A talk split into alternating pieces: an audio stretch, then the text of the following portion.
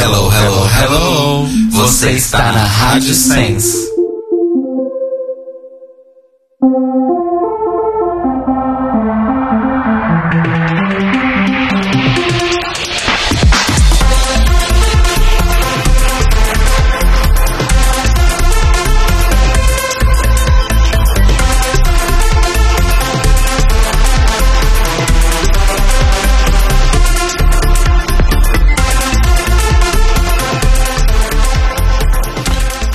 Olá, amores! Estamos começando mais um The Library is Open ao vivo aqui na Rádio Sense em sensecast.org nessa primeira segunda-feira pós mês do orgulho. Já estão se sentindo um pouco mais ameaçados por aí?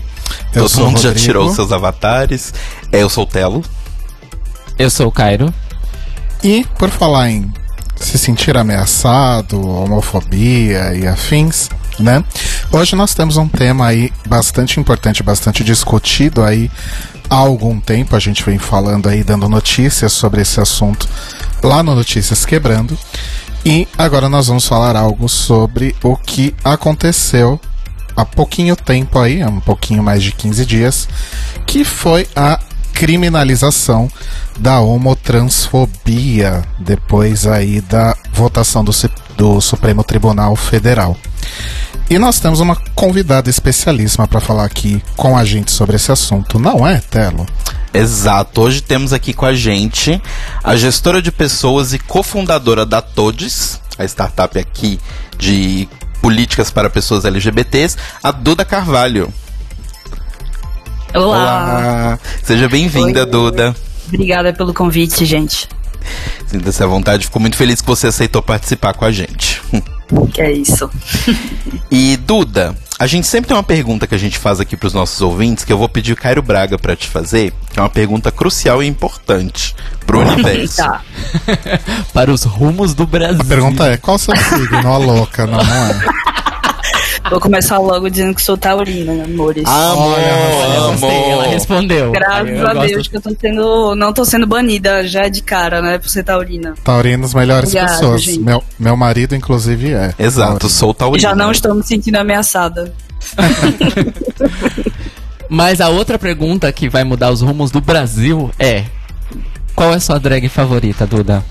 Ai, meu Deus. Vamos lá, né, gente? Eu tenho, vamos dizer assim, o Sol em Alissa. Vamos fazer um mix. Ah, adorei. e drags. Eu tenho o Sol em Alissa, Lua em Kátia e Ascendente em Alaska. Arrasou. Bom mapa. Ok. É só, só loucura mapa. e um toque de fã. E outro toque de não faço a mínima ideia pra onde eu estou indo, por favor, pago 10 mil dólares no PayPal pra vocês fazerem vocês. amo, amo o deboche. É bem animado esse, esse entrada de mapa astral drag. Bom esse mapa, gostei desse mapa, inclusive você deu uma ótima ideia pra gente fazer daqui pra frente com os outros convidados. Disruptiva. Fazer seu mapa mix aí de informações. É, então, obrigado mais uma vez, Duda, por estar aqui com a gente. A gente vai arrasar, vai render horrores hoje. Então, pra gente já entrar no assunto, Cairo Braga, aquela transição gostosa de sempre.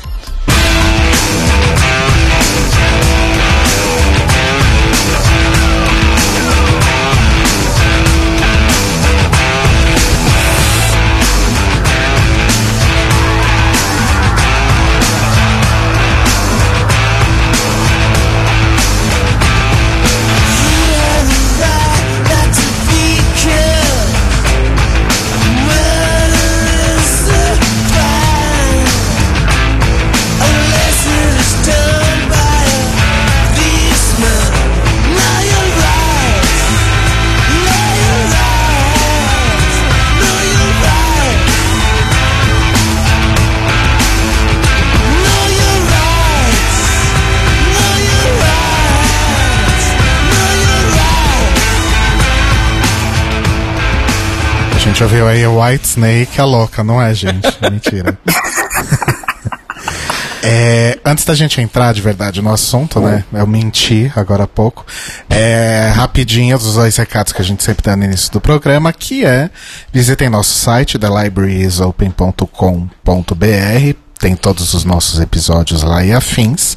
E apoiem a gente, ajudem o The Libraries Open a continuar crescendo lá no apoia.se barra The Libraries Open, nossa campanha de financiamento coletivo.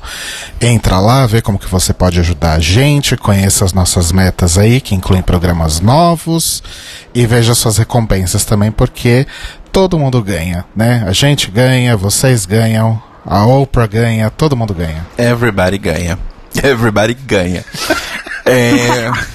Bom, agora que a gente fez os nossos recadinhos, vamos em si a nossa pauta, né? Que é a criminalização da homotransfobia ou LGBTfobia. Está sendo chamado pelos dois nomes. Mas assim, primeiro a gente queria, para você que não escuta, às vezes, notícias quebrando, ou tá meio voando, ou. A política no Brasil não tá fácil de acompanhar, não é verdade? Tem que tomar vários remedinhos. Às vezes você não quis tomar os remedinhos e ficou distante. Então, assim, a gente vai tentar explicar primeiro de onde a gente está partindo. Que é, a primeira questão, o que é essa criminalização? Né, o que foi feito? O Supremo Tribunal Federal tinha iniciado um, um, um, julgamento no dia 13 de fevereiro do ano de 2019, que terminou agora no dia 13 de junho de 2019, com relação a, a duas. a duas. Não, calma, vamos por partes. Eles vo votaram para classificar a homofobia e a transfobia, a homotransfobia, é, da mesma forma que são tipificados os, os crimes de racismo no Brasil. E aí você me pergunta, ok, Telo, beleza, mas e o que. Quais são as, as punições para crime de racismo no Brasil? As punições são: é um crime hediondo, Logo, se ele é um crime hediondo, ele é imprescritível, ou seja, não tem aquela coisa de passou cinco anos, estou devendo mais nada você continua devendo para a sociedade. Ele é inafiançável, ou seja, não existe um valor de fiança que você possa pagar para evitar o, o cárcere, para evitar que você vá preso. E ele tem uma pena de 2 a 5 anos de prisão para o agressor. Isso é a pena mínima, lembrando que isso pode aumentar por agravantes, né? Do tipo, foi com requintes de, de crueldade e tudo mais. Outra questão importante: por que começou essa votação? Né? O advogado e ativista Pauliotti, né, ativista daqui de São Paulo, se eu não me engano, o Pauliotti, mas enfim, não vamos afirmar, pois não me lembro.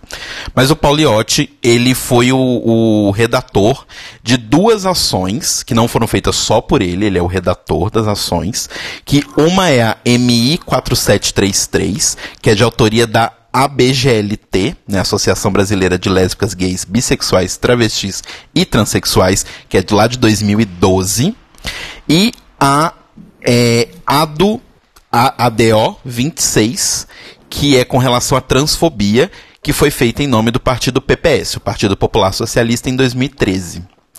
E essas ações foram feitas alegando, principalmente, que o Congresso, né, o legislativo do nosso país, não se movimentou para proteger as pessoas LGBT. Logo, eles estavam pedindo que o Supremo Tribunal Federal fizesse alguma coisa com relação a isso. E aí, dos 11 ministros do, do, do Supremo, quem votou a favor? Ministra Carmen Lúcia, Gilmar Mendes, Edson Fachin, Celso de Mello, Alexandre de Moraes, Rosa Weber, Luiz Fux e Luiz Roberto Barroso. Inclusive, algumas surpresas, a gente comentou no Notícias Quebrando, por exemplo, Alexandre de Moraes votar a favor, foi uma coisa meio surpreendente, mas etc. Aí você fala assim, mas espera aí, gente, é tudo uma maravilha. Então agora está criminalizado, resolveu o problema. Então, a questão não é bem essa. A gente trouxe a Duda hoje para a gente poder conversar, justamente para entender quais são os pontos favoráveis e os pontos desfavoráveis dessa dessa conversa. Lembrando que, assim, a gente quer tratar a coisa num prisma muito amplo. Então, uh, não esperem necessariamente que esse programa vai acabar com uma resposta do tipo foi legal, não foi legal. É, não, não necessariamente vão chegar a uma linda conclusão é. mágica amarrada num laço de fita arco-íris. Exato, não, porque não tá meio que não tem. Não tem, não existe.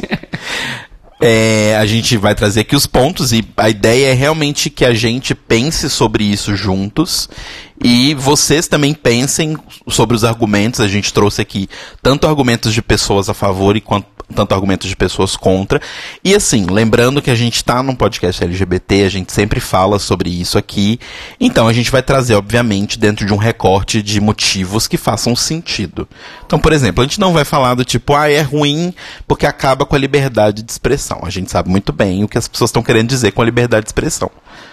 Não é bem isso. Então a gente não vai trazer esse tipo de argumento. É, a gente meio que já se deu ao trabalho de usar um, um bom senso e não senso comum, e sim o bom senso, e eliminar esses argumentos que são um pouco esquisitos, né? Então, acho Um pouco esquisito, você tá sendo de boíssima. é. tá sendo legal. Legal. Só uma, uma, informação importante, a gente continua na saga dos partidos que mudaram de nome. Hum. O PPS foi um deles. Ah, toda mudou semana, de nome? Toda semana no Notícias Quebrando a gente se depara com um nome novo que a gente não sabe de onde veio. Pois bem, o cidadania, o cidadania agora é o, é o que era o PPS antes. Ah, então o PPS é o cidadania. Exato. Entendi. Ok. okay. Mais um partido que não se chama mais partido. Partido, é. Bacana. Bom, vamos lá então. Primeiro ponto aqui que a gente quer que. Primeiro a sua opinião, Duda, a gente faz uma roda aqui de conversa, todo mundo. É, que é o seguinte, é um ponto favorável, né? O que as pessoas estão dizendo, principalmente é, as pessoas da mídia maior, é o que famosos que às vezes não são muito dentro da militância estão colocando como a maior vantagem de todas, que é uma lei de criminalizando a homofobia, né, a homotransfobia, ela dá maior proteção às pessoas LGBT, evitando o contínuo aumento de casos de agressão e morte dessa população. Beleza. É, eu acho muito bom o primeiro ponto que vocês trouxeram de não trazer uma resposta definitiva é, para esse assunto, porque eu acredito fortemente que não existe. É, lógico que eu, particularmente, fiquei feliz porque eu considero um avanço é, em termos mais é, jurídicos e penais, ainda que tenham outros pontos negativos né, de, dentro desse aspecto. É, mas quando a gente fala de proteção às pessoas LGBT, essa palavra proteção parece para mim uma coisa muito mais profunda do que ela pode ser com a criminalização.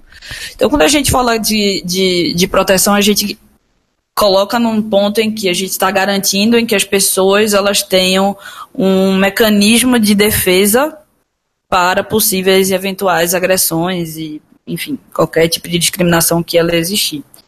E quando a gente olha para o momento que a gente está vivendo agora, a gente sabe que a proteção não é uma palavra que a gente pode nem de longe usar, porque a gente não tem é, nem, a gente não chega nem a 10 delegacias especializadas em LGBTs, a gente não tem é, tantos portais de denúncias, inclusive a Todos foi a primeira plataforma que criou uma plataforma de denúncia né, é, para discriminação LGBT em parceria com o governo. Então, assim, como um mecanismo de fato que traria e que traz ainda, é, estamos aguardando possíveis movimentos sair desse novo governo, é, o acompanhamento da denúncia.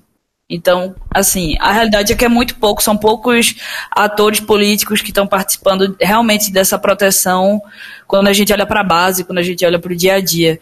Então, não acho que vai existir a maior proteção, proteção, porém, eu acho que existe, primeiro, um tom muito mais de conscientização mesmo que seja de forma reativa, ou seja, é, você escutar alguma coisa na rua e alguém falar, olha, isso aí é crime.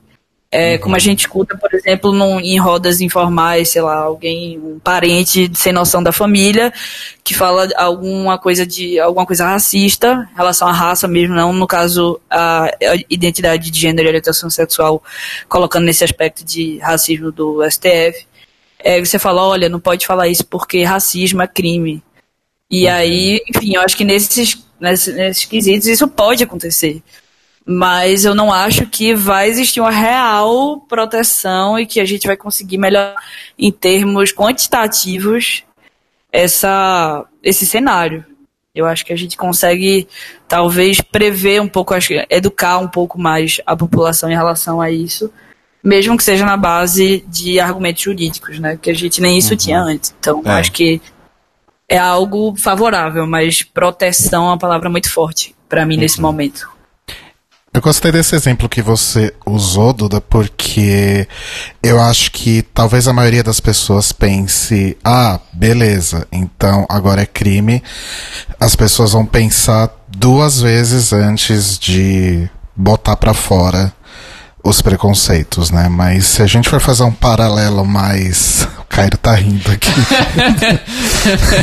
Infelizmente não é assim. Se a gente for fazer um paralelo como você acabou de fazer, né, com o racismo, a gente sabe muito bem, né, que o fato Sim. de racismo ser crime não alivia muito a situação que as pessoas negras sofrem, né? Então, Sim. talvez a gente viva uma realidade bastante parecida, tipo, ok, é crime, mas eu vou continuar sendo homofóbico, escroto e sair batendo nos, nos gays por aí, sei lá. Sim. É... É... Oi. Pode falar. É, não, é, e o, o lance, da, o, o, que você falou que proteção é uma, uma palavra pesada aí, junto com esse ponto muito importante que o Rodrigo trouxe, que a, a lei não muda a cultura, isso é um, e dois, que eu realmente também acho que a proteção envolve é, ação do Estado e não simplesmente dar um mecanismo de defesa para os cidadãos, né? Eu acho Sim. que a proteção é um passo além, né? Sim. Eu... É, Hum, pode falar, Duda. Pode falar. Não, é que a gente a gente está comentando isso, né? Você comentou, os meninos também comentaram, e isso já entra num dos pontos negativos que, que a gente tem, né? Que, que é uma das é uma das questões que a gente coloca que é a não, a não criminalização da homofobia, da homotransfobia, não necessariamente significa que os crimes não são punidos da forma torta como os crimes são punidos no Brasil. Aí é uma, um outro ponto que a gente vai discutir daqui a pouco. Mas assim, é, o ponto negativo disso é justamente isso. Não necessariamente uma lei vai criar esse mecanismo de defesa só pela lei em si.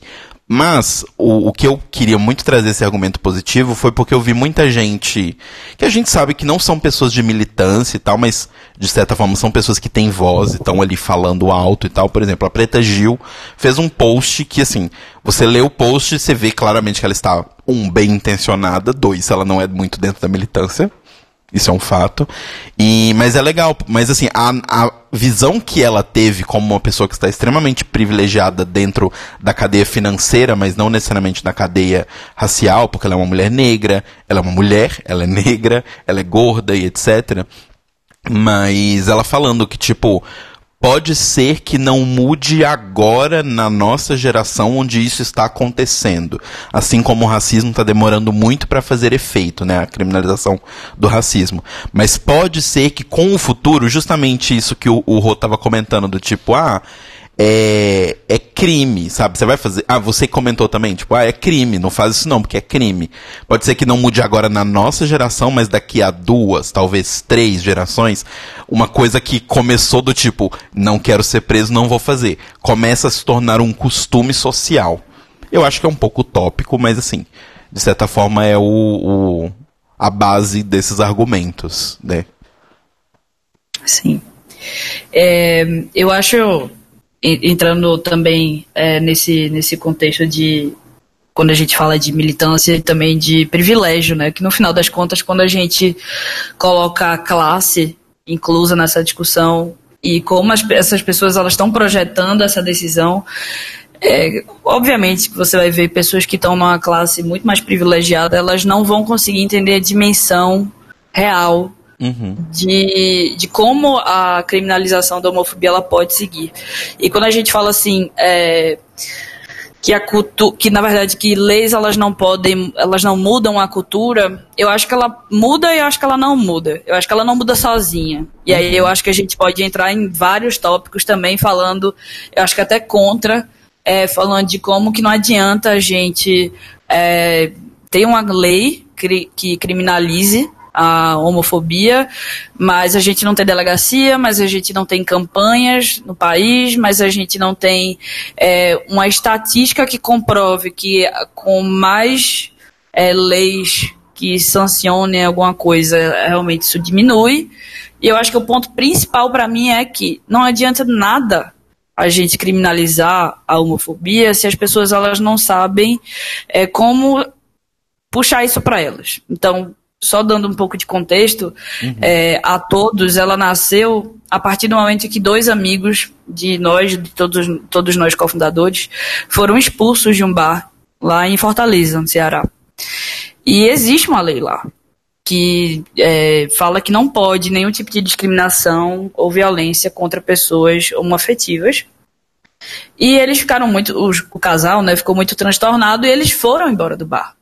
Obviamente nunca mais voltaram. E a gente conversando falou, ué, mas existe essa lei, por que, que você não ativou essa lei? Por que, que você não mostrou que existe? Por que, que você não fez nada? E ele falou, ah, não sabia.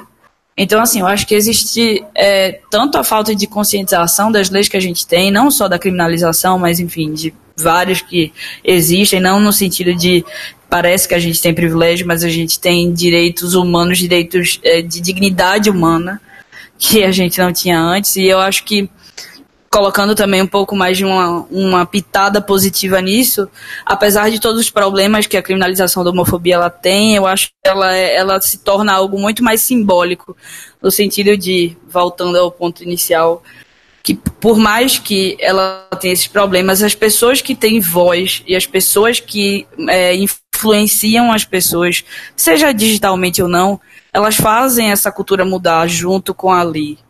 Então, quando você. A gente vai falar de publicidade básica, sei lá, tipo, um, a quantidade de pessoas que decidem consumir tal tipo de produto ou tal tipo de hábito, ou até um jargão que seja a coisa mais, sei lá, superficial do mundo, porque, sei lá, Reinaldo Giannichini falou isso na novela. Eu estou uhum. usando exemplos bem velhos porque, gente, eu não vejo mais novela, né? Mas, enfim. é, eu acho que junto com várias, várias coisas, essa lei ela pode se transformar em algo melhor, mas ela sozinha ela não se sustenta de jeito nenhum. Sim. É, inclusive isso que você comentou da, da questão do não necessariamente do exemplo, mas né, dessa, dessa mensagem que vai se passando e vai ecoando. É, um outro ponto aqui que a gente colocou como ponto positivo é justamente isso, porque quando a gente estava tendo os julgamentos, né, vários deles, a gente teve a participação de duas advogadas, que é a Maria Eduarda, que é a advogada da ANTRA, Maria Eduarda Aguiar, e a Uh, cadê o nome dela? E a Margarete Hernandes, que é a secretária adjunta da OAB de Santa, Cari Santa Catarina. E elas fizeram algum, né, deram entrevistas para alguns meios e várias das frases delas, tipo, a frase aqui da Maria Eduarda, abre, abre aspas aqui porque ela disse: A criminalização pode ser uma medida educativa para que as pessoas entendam que não podem banalizar a, banalizar a violência contra a população LGBT, para que haja redução nesses crimes de ódio caracterizados pela brutalidade.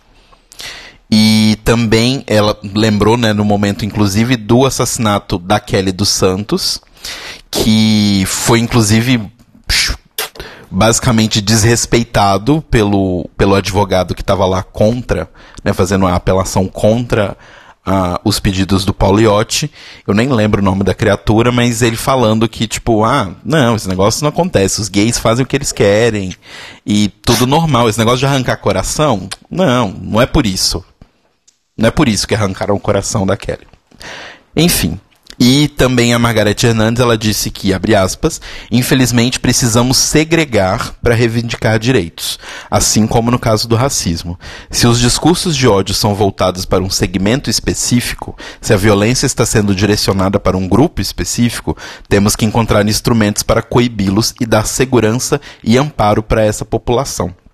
Então, o que a gente percebeu muito dos argumentos a favor também é essa questão do tipo, a legislação brasileira, o judiciário brasileiro e né, o, o, o executivo, teoricamente, eles existem para proteger a dignidade humana do povo brasileiro. Teoricamente. Então, se um grupo especificamente é atacado e constantemente é atacado, não seria criar uma, uma, uma lei a coisa mais básica. Tipo, criar uma lei seria a coisa mais básica. Você está protegendo aquele grupo dentro do, do que teoricamente manda a Constituição fazer, né? O que a Constituição manda as pessoas fazerem. Sim. É, quando a gente olha para isso, eu acho que existem dois pontos aí muito importantes. O primeiro é que a gente já tocou assim um pouco por cima em relação a a criminalização como um meio de educação das pessoas, ou prevenção, a gente pode falar assim. Uhum. A gente, eu utilizei um, um, exemplo bem besta, assim, do tipo, ah, o, o, familiar sem noção que vai falar alguma coisa LGBTfóbica, aí você fala, oh, não pode falar isso é crime, isso pode dar certo, pode dar errado, a pessoa pode continuar sendo, enfim, super preconceituosa e tudo mais. É, mas, é, acho que a, a gente pode até abrir um pouco mais o escopo é, desse pensamento, quando a gente olha pessoas LGBT que estão no mercado de trabalho, por exemplo. É, a gente sabe que a gente passa, sei lá, 60, 75% do nosso dia dentro do trabalho, pra, obviamente para quem está empregado hoje em dia, o que não é muito fácil, principalmente para a comunidade LGBT. E quem está dentro provavelmente passa por muitos momentos de discriminação. Então, quando essas leis elas chegam também é, de forma a serem discutidas internamente, seja pelo grupo executivo ou pela área de RH ou pela área de gestão, enfim, como for chamado, acho que abre um precedente para que políticas elas sejam incentivadas para a proteção dessas pessoas também, mesmo que com base na é, lei. lei. Lei não, né, na verdade, que ela ela não virou uma lei pelo Senado, pela Câmara, etc., mas vamos considerar essa medida. Uhum. É, hoje a gente tem um crescimento muito forte de empresas que estão é, tentando criar novas políticas e não só de é, proteção ativa, ou seja, de blindar essas pessoas de qualquer tipo, com ouvidorias e é, canais de comunicação com essas pessoas e tornar essas pessoas, trazer essas pessoas, na verdade, é, mais para o espectro, espectro, de protagonismo, vamos dizer assim, deixar essas pessoas falarem como elas se sentem, etc. Mas também de educar quem está ali fazendo aquele comentário idiota. Uhum. Então, nesse movimento, eu acho que ele, ele, é favorável, porque você também pode tomar como exemplo a lei que fala sobre é, a inserção de pessoas com deficiência no mercado de trabalho. Muito embora ela não seja perfeita e que ela não atinja os resultados hoje que ela poderia, mas ela criou um movimento muito importante, tanto a nível jurídico, quanto de diversidade e inclusão, quanto contábil também. Uhum. Então, pensando nesse fator, eu acho que também pode ajudar a criar esses movimentos. E quando a gente fala de bom, da, da responsabilidade básica do Senado, da Câmara, enfim, da, do Estado no geral, é, como um provedor de proteção às pessoas e, e na, na, verdade, promotor de dignidade humana para todos, é, realmente eu super concordo né, com, a, com a Margarete. Eu acho que, é, infelizmente, a gente tem que segregar. Eu não, acho, eu não acho que é uma coisa boa a gente ter cada a cada, sei lá, um tipo de preconceito a gente cria algo novo para, enfim, mitigar esse processo. Mas já que a gente já não é tão eficiente né, com as nossas é, tentativas aí de, de educação através da punição, que, a qual eu não concordo, por um outro lado, é, a gente tem que fazer alguma coisa assim. Porque pelo, em, algum, em algum lugar, em algum setor, isso vai fazer a diferença, como eu vejo acontecer, por exemplo, essa movimentação no mercado de trabalho, por exemplo. Não da forma ideal, claro, uhum. mas de uma forma que traz avanços para algumas pessoas, mesmo que elas estejam, sei lá, no, no nível 1 da base do trabalho até o nível 10. Sim. Entendeu? Interessante você ter falado desse lance do mercado de trabalho, porque é um efeito muito prático da discriminação que a gente sofre, mas ele é um dos mais perniciosos porque ele é o que tem mais possibilidade de ser disfarçado. Porque Sim. processo seletivo de empresas. Sim. Sabe-se lá como acontece. Sa exatamente. E, e, e, não, e, e, não existe uma. Aí a gente pode até falar isso. as empresas não têm uma obrigação legal de ser transparentes nos seus processos seletivos, né? Uhum. A legislação trabalhista nesse sentido ela só vai até o anúncio de uma vaga de emprego, ela, ela não passa pelo processo. Isso. Mas é, eu gostei do, do que você falou porque me lembrou de um dos pontos de sustentação, eu acho que o, o mais básico do, do Pauliotti, de por que deveria ser embarcado dentro do conceito de racismo que temos no Código Penal hoje, que ele disse que, na verdade, o conceito de racismo que temos no Código Penal hoje, ele não é mais, porque ele já foi, ele não é mais, biológico. Uhum. Né? Depois, da, depois da Constituinte, tudo isso foi mudado, e aí é, tipo, é, uma, é uma questão de social, é sociedade. É um grupo dominante que exerce poder e oprime um grupo dominado. E eu acho que o ambiente de empresa é um avatar dessa situação. Sim. Completamente. Completamente. Eu queria aproveitar esse link, esse gancho, para primeiro para fazer um merchan. E falar isso agora. Que hoje, nessa mesma segunda-feira, dia 1 de julho, saiu um episódio do PQPcast da nossa amiga Tata Finoto, é, falando sobre LGBTs no mercado de trabalho brasileiro. É, eu estive lá junto com a Malu Leite, maravilhosa, me apaixonei por ela, é, falando sobre esse tema. Então, se vocês puderem dar uma olhada lá no pqpcast.com.br, é isso? É, né?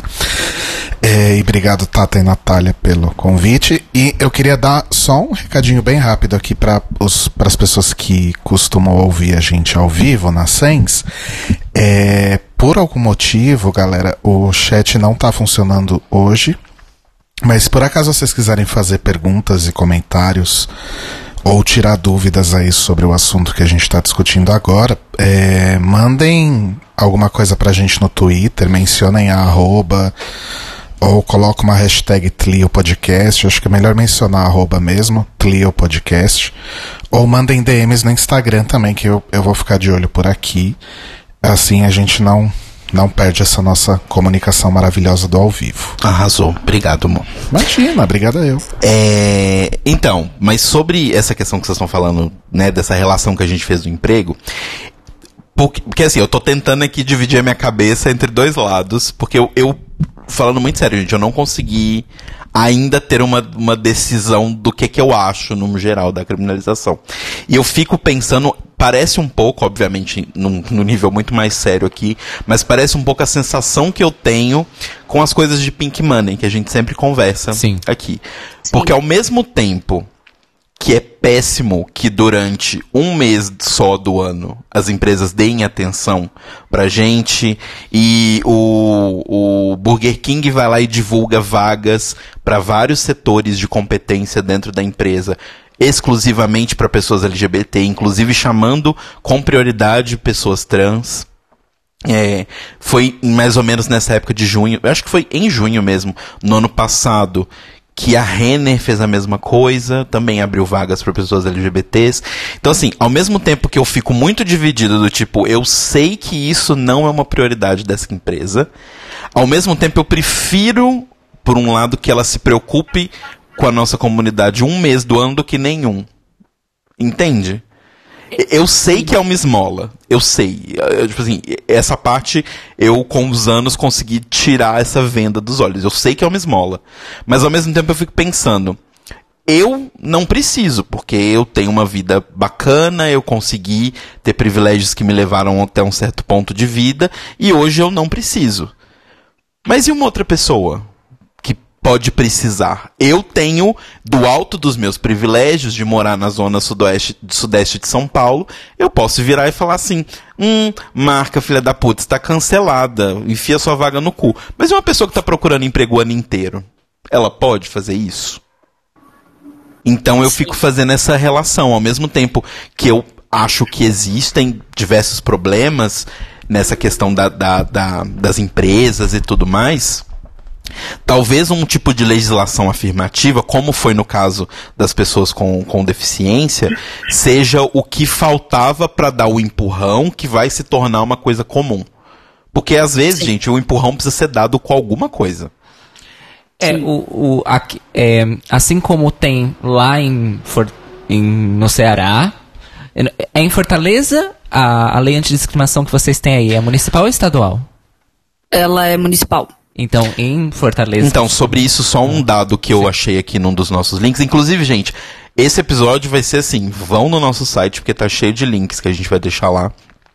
inclusive de outros podcasts amigos nossos e podcasts que a gente gosta e que vai indicar para vocês que, onde esse assunto também já foi tratado e que foram fonte pra gente estudar para esse tema. A gente não saiu do, do, do zero, mas assim, é, sobre esses dados, a, eu vi numa pesquisa da ONU, que vai estar linkada na nossa, nossa pesquisa, o resultado dela, que o Brasil, antes dessa, lei, dessa lei né, do, do, dos, do Supremo aprovar isso, não era considerado oficialmente um país onde a homotransfobia era crime, porém, em 14 dos 27 estados, né, 27, 26 mais Distrito Federal do Brasil já tinham leis para proteger pessoas LGBT.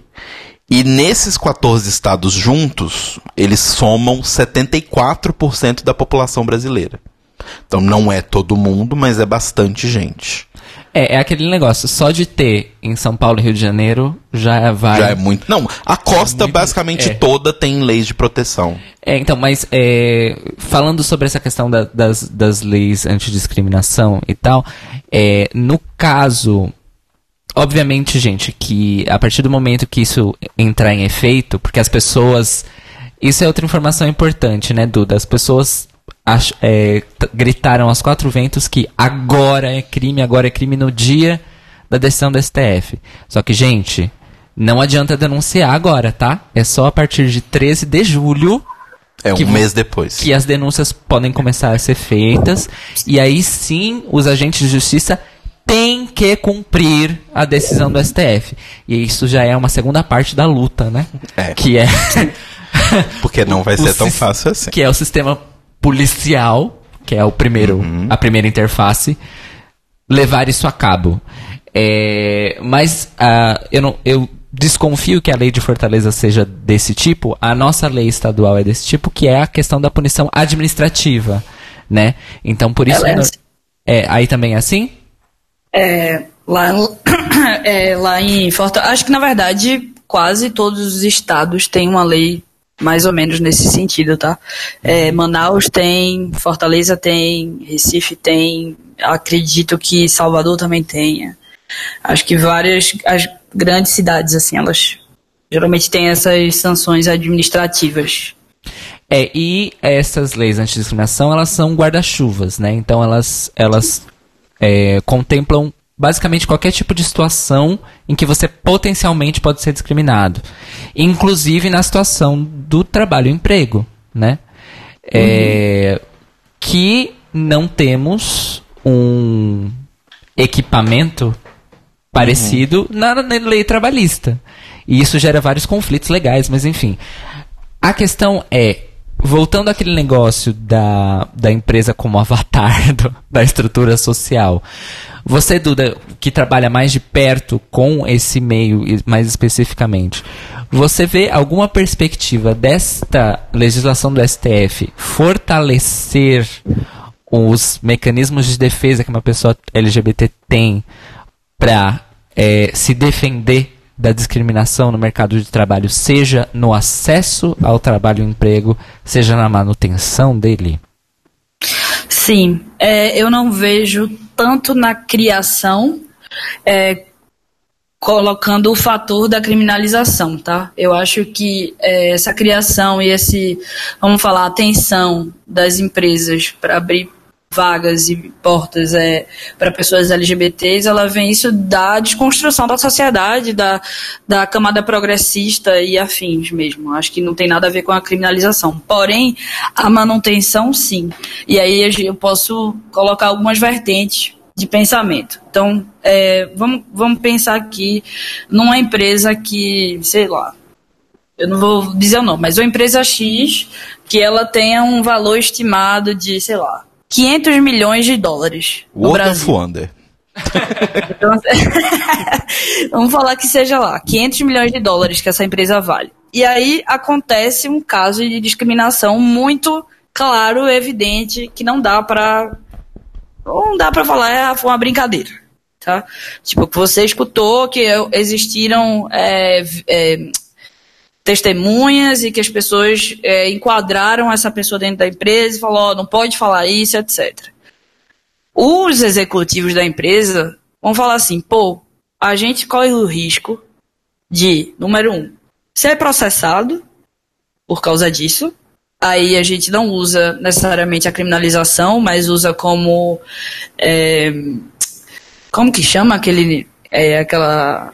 Danos morais. Ah, sim. Danos morais. Danos morais, que é o. Enfim, é o processo mais comum, né? Trabalhista.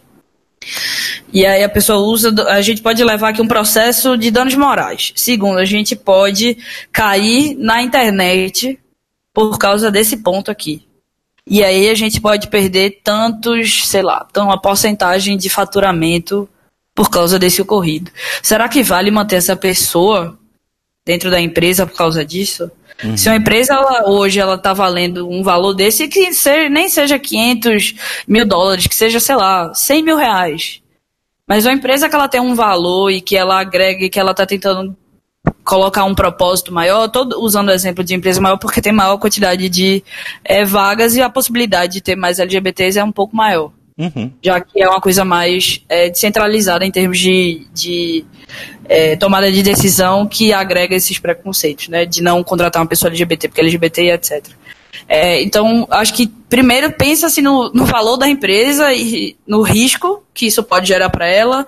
Eu acho que também faz, fazem os executivos pensarem no nível de é, profissionalismo que as pessoas estão tendo dentro da empresa. Então, não acredito, por exemplo, que é, um risco desse leve a uma pessoa que está comandando a empresa, de que vale bastante, a pensar, ah, foi só uma brincadeira quando na verdade se exige um nível de atividade profissional muito alta que requer muita maturidade. Uhum. E junto a isso, em relação à manutenção, junto com a criminalização, é de é, desses grupos de afinidade, desses grupos, esses como que a gente chama de como se fossem coletivos é, começam a nascer, começam a ter mais forma, começam a ter objetivos na empresa, mesmo que as intenções não sejam de fato acabar com a LGBTfobia, mas de tornar aquele ambiente um ambiente menos arriscado financeiramente, tá? Então acho que assim, mesmo que as, a,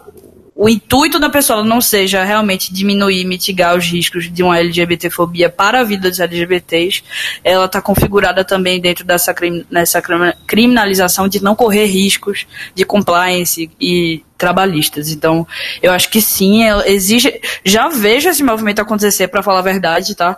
Mesmo quando é, o STF ainda não tinha é, decidido é, batido martelo, muitas dessas discussões elas já estavam acontecendo a fim de prevenção mesmo e de blindagem da empresa.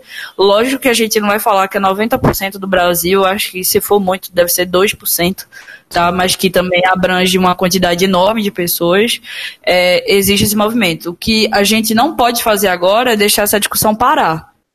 Então, Agora que a gente está com isso em alta, e isso está pegando fogo, e que a lei ela vai reverberar, pelo menos assim, enquanto o, o, essa lei ela não for aprovada realmente pelo legislativo, quando existir de fato uma, quando ela saia também é, da, do, vamos dizer assim, do racismo, é, essas, essas discussões elas vão continuar e a gente tem que segurar e levar até o máximo que a gente conseguir. Porque também depende da gente, de, não é só falar, uhul, criminalizou a LGBTfobia, agora estamos todos a salvo, porque não estamos. Sim. E a gente não pode deixar a peteca cair, porque um, e no momento que isso for esquecido, assim como todos os outros crimes que existem no Brasil o tempo inteiro, é, isso vai deixar de ser falado, vai perder a força e aí o nosso trabalho ele vai meio que voltar para estaca zero, que eu acho que é inclusive um ciclo que a comunidade LGBT passa dentro da, do mercado de trabalho. Sim, sim. Inclusive, isso que você falou agora me lembrou outra coisa que o Paulo Iotti falou, que não na sustentação, mas na, na entrevista dele que eu escutei. Que, Foi no Larvas Incendiárias. No né? Larvas Incendiadas. Que incendiadas, eu sempre falo incendiárias, não sei porquê. Eu, eu se vocês pegarem o Libraries Open, cada vez eu falo uma das duas coisas. Mas enfim, é, que ele diz que, justamente isso que você falou, ele dá o exemplo da Lei Maria da Penha. Por que, que a Lei Maria da Penha está sempre em evidência? Porque as pessoas que estão envolvidas no movimento em que ela se encaixa, que é um movimento feminista, um movimento de direitos das mulheres, um movimento anti, movimento anti-violência às mulheres, está sempre ali para lembrar que é o que é a Maria da Penha para que ela serve e que você tem que usar. Uhum. Né? Então, Sim. a gente tem que ter essa mesma movimentação. Sim. Nesse ponto de vista, realmente. Agora, já que a gente falou muito de leis, né, de vantagens e tal, a gente vai trazer aqui um ponto negativo, que é um dos maiores pontos negativos, que é a questão do a gente precisa de mais lei. Né? Então, o Maurício Jeter, que é o professor, que é professor de criminologia e direito penal na Universidade de São Paulo aqui, ele fez uma fala e, né, contra a questão da criminalização e ele diz o seguinte, assim, segura a peruca, porque abre aspas. É difícil sustentar a necessidade de se criar mais crimes no Brasil. Nossa legislação já prevê mais de 1.700 crimes. Então, quase 2 mil crimes diferentes. Danificar uma planta ornamental é crime. Usar gás de cozinha para aquecer piscina é crime. Molestar cetáceo é crime. Eu queria adicionar aqui um outro que sair do elevador se o mesmo não se encontra no andar é um crime. E todos têm o mesmo peso, digamos assim. Exato, né? todos são crimes, obviamente tem gravidades, mas é crime. Enfim. E o que ele fala é que se isso fosse resolver problemas sociais, criar crimes, a gente não teria mais basicamente problema nenhum. Porque afinal temos quase 2 mil crimes na nossa Constituição. E outra coisa que a gente sabe é que assim, o Brasil ele tem a terceira maior população carcerária do mundo. Então, a gente só tá atrás de Estados Unidos e China. Estados Unidos porque assim, né, gente? Os Estados Unidos basicamente ele, todo mundo já foi preso.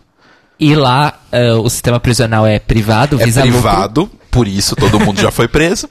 E a China é a maior população do planeta Terra. Então, assim, a comparação não está lá muito boa pro nosso lado. E 61% da nossa população prisional, 61,7, quase 62, é preta ou parda. Então existe um recorte muito claro com relação a quem o Brasil prende. Então, a maior uma das maiores é, correntes contrárias à questão da criminalização da LGBTfobia é que justamente ela é um reforço do estado penal que a gente tem e da racionalidade punitiva seletiva, que no fim das contas, a gente sabe, acaba prendendo quem é mais pobre, quem é negro e tudo mais. Então, assim, é, inclusive eu vou deixar aqui nos links, né, para vocês saberem, tem o vídeo principalmente da Mama de Mitra, né, que saiu lá no Doutora Drag, e também o vídeo do, do canal Pretinho Mais Que Básico, que fizeram vídeos muito interessantes, e a Andresa também, eu vou deixar o link eu esqueci o sobrenome da Andresa. Mas eu vou deixar o link de todo mundo aqui na descrição, que são pessoas que fazem principalmente referência à frase da Angela Davis, que é a cadeia hoje, no nosso mundo atual, ela é um lugar onde você tenta maquiar os problemas que a sociedade tem. Então existe um problema, ninguém quer lidar com esse problema, a gente joga na cadeia. Você não está resolvendo esse problema. Então esse é um dos maiores pilares contra né, a criminalização. O que, que você acha desse ponto, Duda? Tá, é, eu vou deixar a parte carcerária para depois, porque eu acho que ela me fica em tantos assuntos, gente. Eu acho que tá. tantos tá. meios de pensamento que. E aí envolve raça, classe. Sim. E, tudo que você já falou, mas falando sobre a, essa quote, essa frase, essa, esse texto aí de, de Maurício, é, eu vejo muitos problemas nessa, nessa argumentação dele. Porque ele fala que danificar uma planta ornamental é crime, molestar cetáceo. Gente, o que é cetáceo? Eu não sei o que é cetáceo. Alguém me explica, por favor. Eu acho que são tartarugas, mas não tenho certeza. É... Alguém tem que jogar no Google para saber o que, que crime é esse. Jogando aí... no Google. Eu ia perguntar se cetáceo é a mesma coisa que crustáceo, não? Eu, fiquei, eu pensei exatamente a mesma coisa. Cetáceos constituem uma infraordem de animais marinhos, portanto, Ai. pertencentes à classe dos mamíferos. Ele não dá nenhum Ou exemplo. Ah, a baleia jubarte. É um crustáceo, ah, só que é mamífero. É a baleia jubarte. Baleias. A gente passou longe. As baleias são cetáceos, é verdade. Eu aprendi isso um dia. Obrigada, Maurício Dieter, por né, ensinar por a gente. Ensinar uma palavra nova. Né? Eu tava pensando super que era alguma coisa química aqui, mas enfim. E aí não molestar. É enfim. viajei. Mas assim, é, quando eu olho para essa fala dele, para essa argumentação, eu entendo qual é a racional por trás disso. Então, assim, realmente, se, se criar uma lei, é, criar uma, uma, uma punição para alguma coisa, resolver esse problema social, é, a gente não teria violência? Concordo. Mas, assim, é, ele está pegando uma visão em que só a lei ou só a punição ela resolve. É que nem educar a criança. Uhum. Vai bater na criança ela vai sair perfeita dali? Não, gente, a gente sabe que não. Para algumas, pra, na cabeça de alguns parentes pode ser que ajude, na cabeça de outras pessoas pode ser que não funcione de jeito nenhum. Acho que até meio que abrange como acho que a população LGBT deve estar pensando também sobre isso. Tipo, realmente, só isso aqui não vai funcionar. Mas será que isso funciona de fato? Enfim, vamos ter que esperar para ver. Mas assim, por que, que ele está contra-argumentando uma criminalização de algo que é um direito à dignidade humana e não está problematizando o fato de que usar o gás de cozinha para aquecer a piscina é crime? Eu acho que existe uma inversão aí na uhum. fala.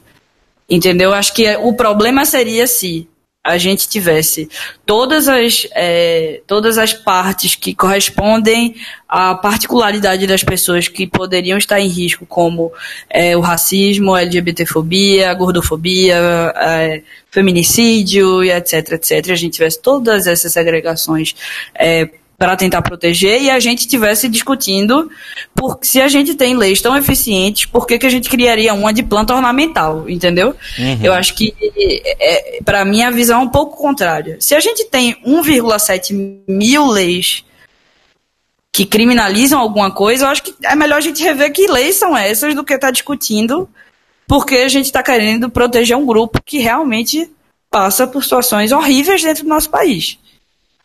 Entendeu? Sim. Eu acho que, que talvez, não, não, sei se ficou tão claro assim, porque é, uma, é um plot twist aqui dessa, dessa fala dele, mas enfim. Eu acho que é discutir besteira para dizer que não deveria ter. Como se essa lei ela fosse ser, sei lá, a 1,7001, sabe? E ela não é. Uhum.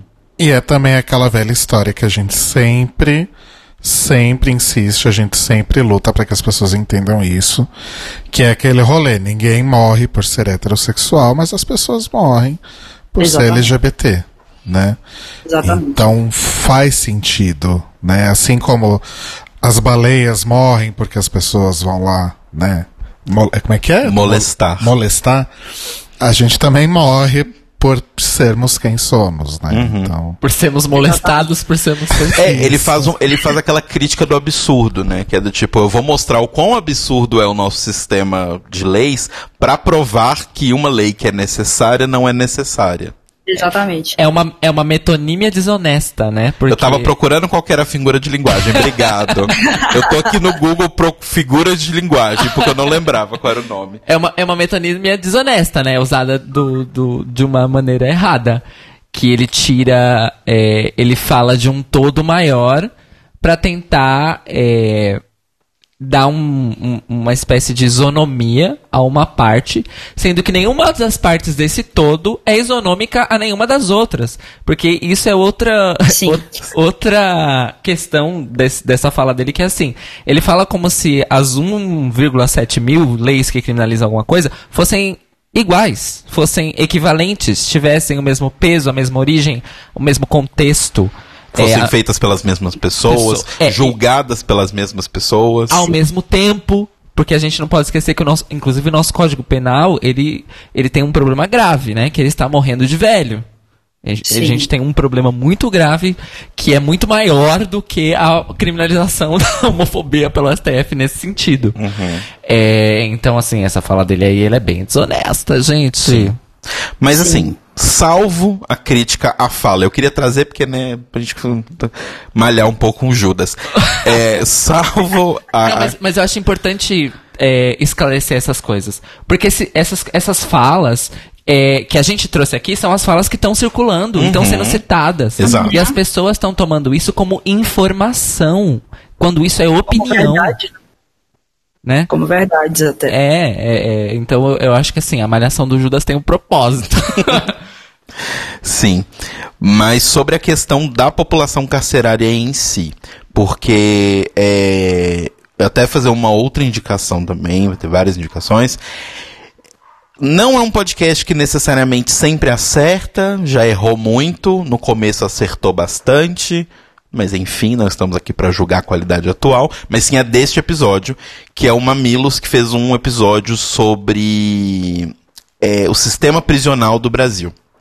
Que é um episódio muito bom e, e assim, também muito amplo para mostrar justamente isso, porque a gente existe essa falácia de que não, a pessoa vai para a cadeia e ela vai aprender e aí, né, depois de, desse crime, porque assim, você vê que o, o é de 2 a 5 anos, então, ah, a pessoa vai para aprender e sai. Gente, da forma como o nosso sistema prisional existe hoje, a única coisa que você vai aprender a fazer na cadeia, muitas vezes, é virar um, uma pessoa de gangue se você quiser. Vão te convidar para várias.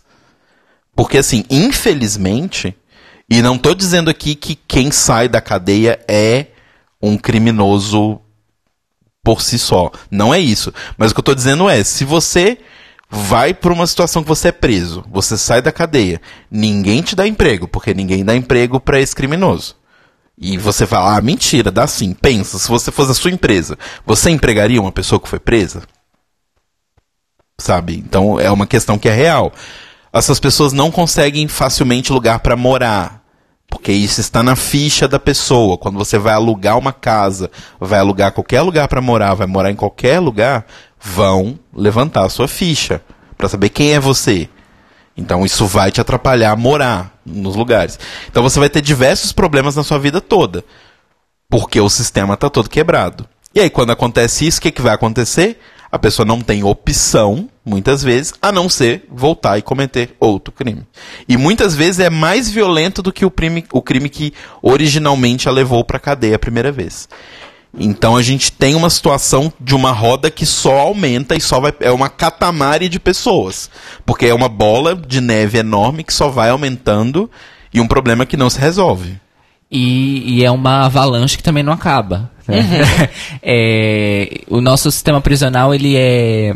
Eu, eu, li muito, muita coisa do Drauzio Varela com relação a isso, porque ele tem a experiência de primeira mão e ele tem trabalhos tanto solo quanto com é, psicanalistas e psiquiatras sobre a questão é, é, reformativa, entre muitas aspas, do sistema prisional brasileiro. É, a gente tem no país alguns presídios e alguns centros penitenciários que são considerados modelo, certo? Uhum. Não é que eles não existem, eles realmente eles existem. existem. Mas eles não abarcam todo mundo. É, e, e, o, o problema é que eles são alguns. né? Normalmente um por estado, inclusive, se eu não me engano. Mas é, o nosso sistema prisional, ele é alienante. Então, a, a pessoa que comete um crime, ela vai pagar pelo que ela fez. Ou, é, o, a outro termo que as pessoas sempre falam quando as pessoas são punidas com encarceramento, que é pagar a sua dívida com a sociedade. Eu amo essa frase, uhum. porque ela não faz sentido nenhum. É, porque quando a pessoa volta pra, pra rua, ela está completamente alienada daquela, daquela sociedade. Quebrada. Né? Quebrada. destruída. Então, a sociedade já está quebrada. Você tira essa pessoa dessa sociedade, você literalmente arranca ela dessa sociedade. E o sistema prisional ele afeta a saúde mental das pessoas de uma maneira que é basicamente reversível. É, e acontece isso que você falou. Aquilo que está dentro da prisão vira o único mundo possível para aquela pessoa. E essa bola de neve junta o racismo, junta tudo isso. E aí essa crítica chega nesse ponto, né? Até que ponto isso vai ser usado contra as populações mais vulneráveis para facilitar o encarceramento delas. Uhum. Sim. É, quando a gente fala de população carcerária, eu acho que não existe nenhum contraponto em relação a isso. Eu acho que é, quando a gente fala, sei lá, de reabilitação, por exemplo, que assim, eu não concordo com nem, como o sistema prisional funciona. Uhum. Acho que de nenhuma maneira. Eu não acho que prender, enjaular, como dizem, é, pessoas por, depois de cometer crime seja algo lógico Tipo, qual, não, você não precisa ser nem formado em psicologia para entender que seres humanos possuem particularidades e patologias, tá? Tipo, e aí a gente também pode falar de, é, de hospitais de reabilitação e etc. etc. É, que eles não são utilizados da melhor forma, as partes de reabilitação também não. É, a própria, o próprio ECA falha muito na ressocialização é, de menores que cometem crimes e afins. Então, assim, eu não concordo como é a estrutura, eu não concordo como é visto. Eu entendo o sistema prisional como um olhar muito falho do capitalismo, tá? Porque é, essas frases que vocês falaram, as quais eu cresci ouvindo, de tipo, vai pagar sua dívida com a, com a sociedade. Que dívida? Por que uma dívida? Começa daí. Porque para mim dívida é dinheiro. Não sei o que, que para vocês significa, mas para mim é dinheiro. Segundo, eu, cresci ouvindo falar que é, a cadeia era uma escola da bandidagem. Ou seja, não sei por que estão colocando mais pessoas na cadeia, então. Vocês estão formando mais bandidos na, nessa teoria. Então, qual é o, qual a lógica de ter isso? E terceiro é identificar que hoje, e aí puxando um pouco da fala lá do Maurício, que a gente tem 1,7 mil leis, a gente prende uma pessoa que roubou um pão na padaria porque estava com fome, e a gente prende uma pessoa negra porque ela estava passando na rua e parecia um marginal porque as pessoas são racistas. Uhum. Então, assim, tipo, não existe nenhum realmente nenhuma lógica nisso tudo. Eu acho que vai contribuir. É, não acho que a criminalização da LGBTfobia vai piorar essa situação, porque é, eu não, pelo menos assim, na minha visão, eu não sou uma pessoa negra, eu não sou uma pessoa que estou na periferia. Eu vim dela, mas eu não estou nela há muitos anos. Eu não vejo nem vi, é, dentro do, do pouco que vivi, uma como se fosse assim, tipo, um grande ato de LGBTfobia por parte da, é, das classes mais é, vulneráveis e também não vi essa LGBTfobia partindo de pessoas é, de, enfim, que provém de, de cor, de tipo negra e é, parda e todas as outras é, cores dentro desse movimento. Então, assim, eu realmente não vejo essa escalonagem. Pelo contrário, eu vejo que existe uma soma de recortes nesse cenário, onde as pessoas negras e as pessoas LGBTs e as pessoas negras LGBTs elas estão conversando muito mais para ter mais esclarecimento do que isso é, significa e trazendo ressignificado para essa militância. Mas, é, no final do dia, e aí trazendo de novo o sentido mercado de trabalho, se uma pessoa ela é negra LGBT e ela sofreu alguma coisa dentro da empresa que não tem que ter um zero respeito e zero preocupação com qualquer tipo de processo ou punição for levar isso a um processo, vai ser a voz de um cara branco. Tô colocando no estereótipo, tá, gente? Mas assim, de um homem branco é rico contra a voz de uma pessoa negra LGBT e provavelmente se a, a dependendo da vou usar essa expressão, mas da filha da putagem da pessoa que cometeu o crime, ela pode até virar o crime contra a pessoa. Uhum. Que ela vai buscar qualquer coisa que a pessoa tenha feito errado, que possa virar um, um, processo e botar a pessoa numa situação mais vulnerável ainda da qual ela se encontra. Então, assim, tipo, eu enxergo isso, é, mas não vejo como a criminalização ela vai aprofundar ou, ou realmente dá um grande, sei lá, impulso nessa, nesse sistema carcerário. Eu só acho que o sistema carcerário ele não vai é, ser tipo a, a, prisão dessas pessoas que estão cometendo LGBTfobia ela não vai acontecer. Então não vai não, para mim não vai mudar nada. As pessoas vão continuar impunes em relação ao sistema prisional e é isso. E enquanto isso a gente vai ficando cada vez mais cagado, vamos dizer assim, é, com as nossas prisões, entendeu? Então eu acho que é, não vejo tanto quanto algumas pessoas podem ver, eu acho que é muito da minha visão mesmo. É, até privilegiada, desse sentido em que talvez essa punição ela não seja tão degradante quando a gente fala da é, homotransfobia, por exemplo. Uhum.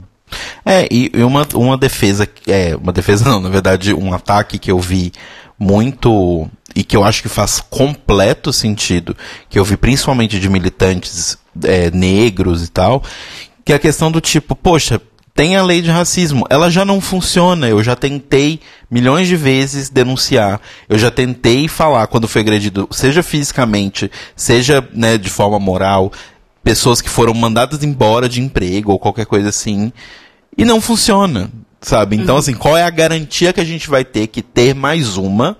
Vai agora, magicamente as coisas vão funcionar, sabe? E desse exemplo que você falou da questão do corte, do corte de raça, eu acho muito interessante porque eu acho que é no vídeo da Dimitra também, ela dá um exemplo de um casal branco nos Estados Unidos que estava num bar e começou a discutir com um homem é, muçulmano e tiveram uma briga enorme, sabe, garrafa voando, cadeira voando. Fim das contas, o homem muçulmano foi preso. Teoricamente, uhum. ele foi preso, acusado por esse casal de, de homofobia. Ok, papo vai, papo vem, corre todas as coisas. O homem foi preso. O homem muçulmano que foi preso, de aparência muçulmana, não sei se ele era muçulmano mesmo, né? então ele uma aparência árabe e tal. Ele é gay e é militante da causa LGBT. Ele foi preso por homofobia. Então, assim, o, o recorte da raça, ele é extremamente real ele acontece o tempo todo, ele sempre vai acontecer, e a gente não tem como negar isso, sabe? E quando você vai ver. É, porque assim, eu acho que tem. Porque tem as várias etapas. Tem mais do que o policial aceitar ou não a queixa de uma pessoa branca comparado com uma pessoa negra, mas a pessoa branca provavelmente vai ter mais gente sentindo pena ou mais gente se condoendo por, e a pessoa negra provavelmente cometeu o crime mesmo. Mas o terceiro passo depois, que é o que a gente está falando aqui da população carcerária, quase 62% dela é negra. E assim, beleza se você fiz, que tentar fazer aquelas, aquelas encaixadas teóricas que o povo da direita gosta muito de fazer, ah, mas a população, o Brasil tem uma população enorme de pessoas negras, a maior população de pessoas negras fora da África. Logo faz todo sentido que a população prisional maior seja negra. Não, gente, não, não, não façamos esse tipo de escorregadela é, mental para poder encaixar as coisas, sabe? Sim. É mesmo porque a situação, uh, a situação estatística racial dos Estados Unidos é oposta e ainda assim a maior parte da população carcerária nos Estados Unidos é negra. Temos exemplos mostrando que não. Não. É... Tem. Eu esqueci o que ia falar. Deixa eu só fazer um ponto. É, quando eu analisei agora essa esses fatos, é, eu pensei muito mais na, na população é, negra junto com a população de classe mais vulnerável atuando como é, possíveis réus de uma LGBTfobia, tá? Uhum. É, não como é, as pessoas sendo, obviamente, é, mais vulnerabilizadas no sistema carcerário, porque, como eu falei no início, não tem o que contra-argumentar. É Sim. isso. E dali, eu, e assim, é, em grandes conversas dentro da minha família, é, que, enfim, bem podre, espero que ninguém esteja ouvindo.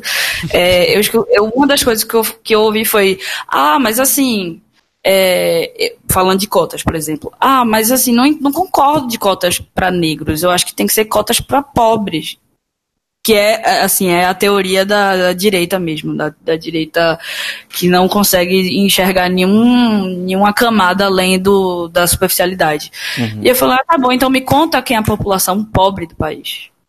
Então me fala aí qual é a porcentagem. Entendeu? E assim isso desde uma criança de 13 anos de idade até o cara mais velho da família hoje com sei lá 60 então, quando a gente pensa nisso, é o que eu quero dizer é que é um, como é que chama isso? É um viés inconsciente de que as, as coisas elas estão certas da forma como elas são, porque a gente vive numa pirâmide em, em que os pobres eles estão mais vulnerabilizados, então eles estão desesperados e aí eles cometem crimes e na verdade eles não deveriam cometer, porque a gente tem acesso à educação, bem entre aspas, e a gente tem acesso a empregos, e a gente tem acesso à saúde e à segurança. Mas essas pessoas são as primeiras a estudar escolas particulares, a ter o que indica para entrar numa empresa, a quem acha que tem que ter uma arma porque a sociedade está muito violenta e não realmente depende do que o Estado pode oferecer. E aí essas pessoas acham que está tudo natural e que realmente as pessoas pobres, que são as pessoas majoritariamente pessoas negras, elas estão ali porque elas querem. Então não, não existe nessa consciência dessa população carcerária no sentido de olha para essas estatísticas e entenda que elas não fazem sentido, sabe? E aí eu acho que são essas duas lentes que eu quis trazer de uma é uma influenciando a outra e ao mesmo tempo como a sociedade no geral e que, enfim, eu moro aqui é, perto da Paulista e escutei várias merdas esse final de semana, desse dia 30 aí, contra, é. com a Lava Jato. É verdade, absurdo né? isso. É. Teve isso, né? A gente, a gente apagou da nossa memória Teve que isso aconteceu isso. ontem. É. É, e, e, na verdade, assim, isso que você acabou de escrever é a mentira mais bem contada que a gente tem, que tá na nossa estrutura social, que é a tal da meritocracia, né? Que ela Isso. tá na nossa estrutura social, mas ela não existe. É. é... E, isso é só para você ver, ouvinte, como tudo que a gente fala aqui sempre acaba num assunto que a gente já falou antes. e a gente sempre tá falando de estrutura. Nunca é fora da estrutura. Posso aproveitar e puxar uma coisa ligada a isso, então? Sim. Que é a questão trans né? Uhum. A gente sabe que dentro da, da sigla LGBTQIA+, provavelmente as pessoas trans são as mais marginalizadas, digamos assim, porque a gente tem outras letras que mal são visíveis, quanto uhum. mais é, marginalizadas, né? Então eu fico pensando, e acho que não é lugar de fala de nenhum de nós aqui, mas a gente pode locubrar um pouco em cima disso. É, o que muda, se é que muda, algo para essa população, né? Porque o que a gente ouve é, em situações, por exemplo, precisa procurar o DECRAD para fazer um BO de uma agressão. Quando é um homem gay, o tratamento é um pouco melhor, ou às vezes é um tratamento bem ok, uhum. assim. E basicamente todas as pessoas trans com quem eu já conversei na vida, creio que os meninos também, é, praticamente todas disseram que o tratamento na delegacia foi um horror. Né? Então a coisa é, é, bem enviesada né? quando a gente fala especificamente da, da população trans. E aí eu fico pensando se vocês conseguem ver algum silver lining, como que fala isso? Um fio de esperança para a população trans nesse sentido a partir da, da criminalização. Duda? É, eu particularmente não vejo, tá? Eu acho que a população T ela vai continuar com a mais marginalizada e a mais vulnerabilizada, porque é, quando a gente fala de, sei lá, um homem gay, ainda queria abrir esse parênteses, é um homem gay pouco afeminado que recebe um, um atendimento melhor, né? Porque se for uma, uma bicha mesmo, se for uma, uma bicha que vai lá e exalar toda a sua feminilidade, com certeza já não é mais a mesma coisa. E prova, pode até ser passível de levar uma porrada dentro da delegacia, como já aconteceu com alguns amigos meus. É, mas, assim, a população ter ela eu não, não vejo, infelizmente, assim, é uma das coisas que mais me dói nisso é que ela, por mais que a gente crie amparo é, jurídico, acho que a gente crie conscientização e que existe um, uma, sei lá, um grão de areia dentro do universo que está melhorando, e é um grão de areia mesmo, é muito pouco para o que a população realmente precisa, é, eu não acredito que a criminalização da homotransfobia ela vai realmente trazer uma grande mudança. Eu acho que é, o Estado ele vai continuar sendo muito omisso em relação a isso. Porém, é, mais uma vez, a, a, criminalização vem, na minha visão, como um ponto de empurrão. Então, hoje a gente, por exemplo, tem o Transempregos, feito pela Márcia Rocha. Não sei se vocês conhe conhecem uhum. ela. Sim. Mas é, a, o Transempregos é um grande gerador de empregos para pessoas trans e também no sentido de é, profissionalizar essas pessoas. E aí, por que, que a gente tem que depender só, por exemplo, de um transempregos? E aí eu acho que talvez a, a população LGBT no geral, a LGB, I, Q, etc., se sensibilize um pouco mais para criar outros mecanismos que consigam dar luz à vida dessas pessoas e tirar elas de uma expectativa de, de vida tão baixa, de uma inserção no mercado de trabalho tão ruim e afins, sabe? Eu acho que é muito mais no sentido de já que a gente está aqui querendo transformar isso numa coisa grande e não deixar essa peteca cair, vamos pensar em todo mundo, vamos pensar nessa militância que ela seja e ativismo que ela seja para todos mesmo e não só para quem é lésbica, bi, gay e afins, porque no final das contas, enquanto a gente está nesse podcast, existem pessoas trans que estão na prostituição, é, provavelmente sendo espancadas ou marginalizadas e afins, sabe? Então acho que é, eu acho que a criminalização ela deveria vir nesse sentido de pauta para discussão, para ação de nós enquanto civis. Mas enquanto ao Estado e ao poder de proteção, acho que vai continuar omisso pra caramba. E eu acho que é talvez uma das coisas mais tristes disso tudo. É, é, a história dos grupos minorizados no Brasil. A gente pode falar, a gente pode extrapolar para o mundo, mas já que a gente está falando do Brasil, que é tem uma expressão em inglês que é grasping at straws, que é tipo você tá tentando se agarrar a canudos de plástico para salvar a sua própria vida. Uhum. Essa é a história com H maiúsculo das populações minorizadas no Brasil. Sim. E por isso que a gente está fazendo é, todas essas discussões em cima disso, que é um ponto que a Duda já bateu algumas vezes aqui, que é a questão do símbolo disso ter acontecido.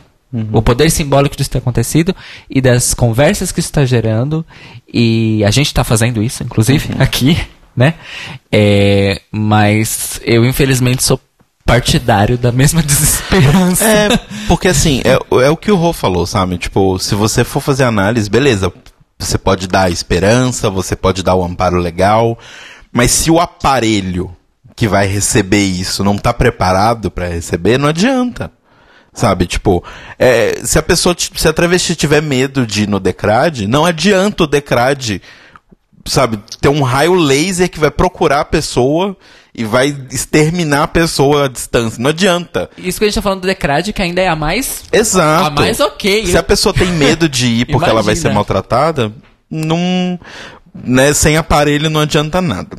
Aí agora eu queria puxar uma outra, um outro ponto positivo e que tem o seu contraponto negativo, mas aí já é uma parte mais legal e jurídica da coisa. Que é o seguinte: Uh, durante a votação, inclusive, gente, um dos links que a gente vai deixar é a transcrição que tem inteira do, do julgamento, como foi, desde a primeira sessão. Obviamente não tem assim, né? ipsis literis todas as falas, mas tem o que cada ministro disse, quando parou a sessão, quando voltou, quem pronunciou, etc. Para checar fatos é muito bom. Exato. E é, duas falas aqui que eu queria destacar é que a ministra Carmen Lúcia, ela disse com relação aos 18 anos de lentidão, com relação a essa pauta específica que o, o legislativo tem, ela disse: E o Estado brasileiro, por onde anda? Cadê o Estado que é responsável por legislar? Eu também não sei, tia Carmen Lúcia. Ele faleceu. Ele faleceu, Clau. É, e, ela falou, e ela falou isso também como uma resposta ao legislativo ficar batendo a tecla de que o STF não pode legislar. Sim, então. E o ministro Celso de Mello também disse que é evidente a inércia e a omissão do judiciário nesse tipo de caso. Do legislativo. É, do legislativo nesse tipo de caso. E assim, ok, bacana, legal. Mas aí vamos trazer a questão contra né? Que é a questão de que o judiciário não legisla, o judiciário julga. E é, na, na, na grande fábula coletiva que vivemos o Estado Democrático de Direito, os três poderes se respeitam e cada um faz a sua parte. E uma outra questão que, que eu, eu Porque assim, eu tinha parado nesse ponto negativo, nesse ponto. Que eu falar, tá, é uma questão jurídica, ali de juridiquês. Inclusive vai ter um texto aqui do Juridicando, que é um blog que fala sobre direito para as pessoas poderem ler um advogado falando sobre o assunto. Tem uma outra questão que eu não tinha parado para pensar e eu parei só durante a pesquisa, que é hoje a gente tem um Supremo que, entre várias aspas, é um Supremo progressista. Comparado com o anterior? É, então. Vamos entre... usar esse, essa régua, vai. entre várias aspas, é um Supremo progressista. E esse Supremo votou, tem votado, né, em, em várias, em várias eleições, que, é, votações que aconteceram entre eles, em pautas progressistas, defendendo várias pautas progressistas, apesar de barrar outras. Só que a questão é, a gente está achando muito bonito essa coisa toda do judiciário progressista. Mas, lembrando que o presidente, quando eleito, tem direito a indicar três novos ministros para o Supremo. E tá circulando uma PEC no Senado, se eu não me engano, que é a PEC conhecida como PEC do cabide, que muda a idade de a idade de, de aposentadoria compulsória dos, dos ministros do STF de 75 anos para 70. Logo, ele tiraria 4 e não 3. Ainda não é maioria absoluta, mas assim, Aí a questão que, que eu vi nesse ponto contra é: a gente está achando lindo porque o judiciário está sendo progressista. Mas em um judiciário que não é progressista, a gente quer que o judiciário também faça leis? É. Tá. Duda, Posso toma essa bomba. Vai lá. É, gente, eu pensei sobre isso por muito tempo, porque eu fico assim, ai, nossa, gente, cara, que pessoas sensatas, né, estão aí, tipo, tentando dar um tapa na cara aí do Senado, da Câmara que fizeram fizeram um montante de zero coisas é, para essa passagem, mas assim, qual minha visão sobre isso? É, eu acho que sim, a gente está se beneficiando de um STF progressista e essa página ela pode virar. É, mas assim, quando a gente pensa em que o STF está julgando alguns casos ou mudando leis até, vamos lá. E não só tá a criminalização da, da LGBTfobia, mas a gente tá, fala, pode falar também do casamento LGBT. É, uhum. E a gente está todo mundo aplaudindo e tudo mais. E aí a gente pode pensar, pô, mas a qualquer momento isso pode ser vetado também, porque o presidente ele tem, o, ele tem a voz de vetar, por exemplo. Então, assim, uhum. é, apesar de o STF ele estar ali, tipo, tomando posições, etc., o presidente ele também pode acabar com certas coisas. E isso, inclusive, é, antes do, do, da posse de, de, Bolsonaro, foi um comentário, foi uma das coisas que estavam mais sendo discutidas na internet, depois daquela carta que ele foi na igreja, eu acho, não foi, gente? Me, me ah, foi em várias, eu acho. É, e que tinha lá, tipo, memorando a ah, acabar com o casamento homoafetivo, e todo mundo saiu desesperado, se casando, e etc. Eu fui um desses. Ops. Isso. Enquanto, é, mas é, eu também pensei em me casar, tá? Isso não foi um julgamento, não. Até hoje, eu, todo, toda sexta-feira eu peço minha namorada em casamento e falo, velho, vamos casar logo, pelo amor de Deus. Ela não quis, talvez tenha uma coisa, coisa errada comigo, mas enfim. É, a, a gente é, começou a discutir, todo mundo começou a casar, todo mundo, puta merda, não vamos ter mais tempo, mas até agora isso não aconteceu. E eu não acho que seja estratégico também. E aí a gente pode tocar na, no assunto, sei lá, democracia. Que às vezes é um pouco difícil de engolir. Por exemplo, em teoria, que a gente sabe que não é verdade, Bolsonaro foi eleito numa disputa democrática válida. Bem entre aspas. Sim. A gente sabe como foram os mecanismos ilegais que ele usou, mas como nada foi colocado num processo, etc., e não está em trâmite, não podemos falar o contrário. Vamos ser é... bem chapa branca e dizer que, assim, na urna, foi ele que ganhou. Na urna foi hashtag B17. Beleza. E aí a gente pode espernear, a gente pode ocupar, a gente pode resistir, a gente pode fazer várias coisas.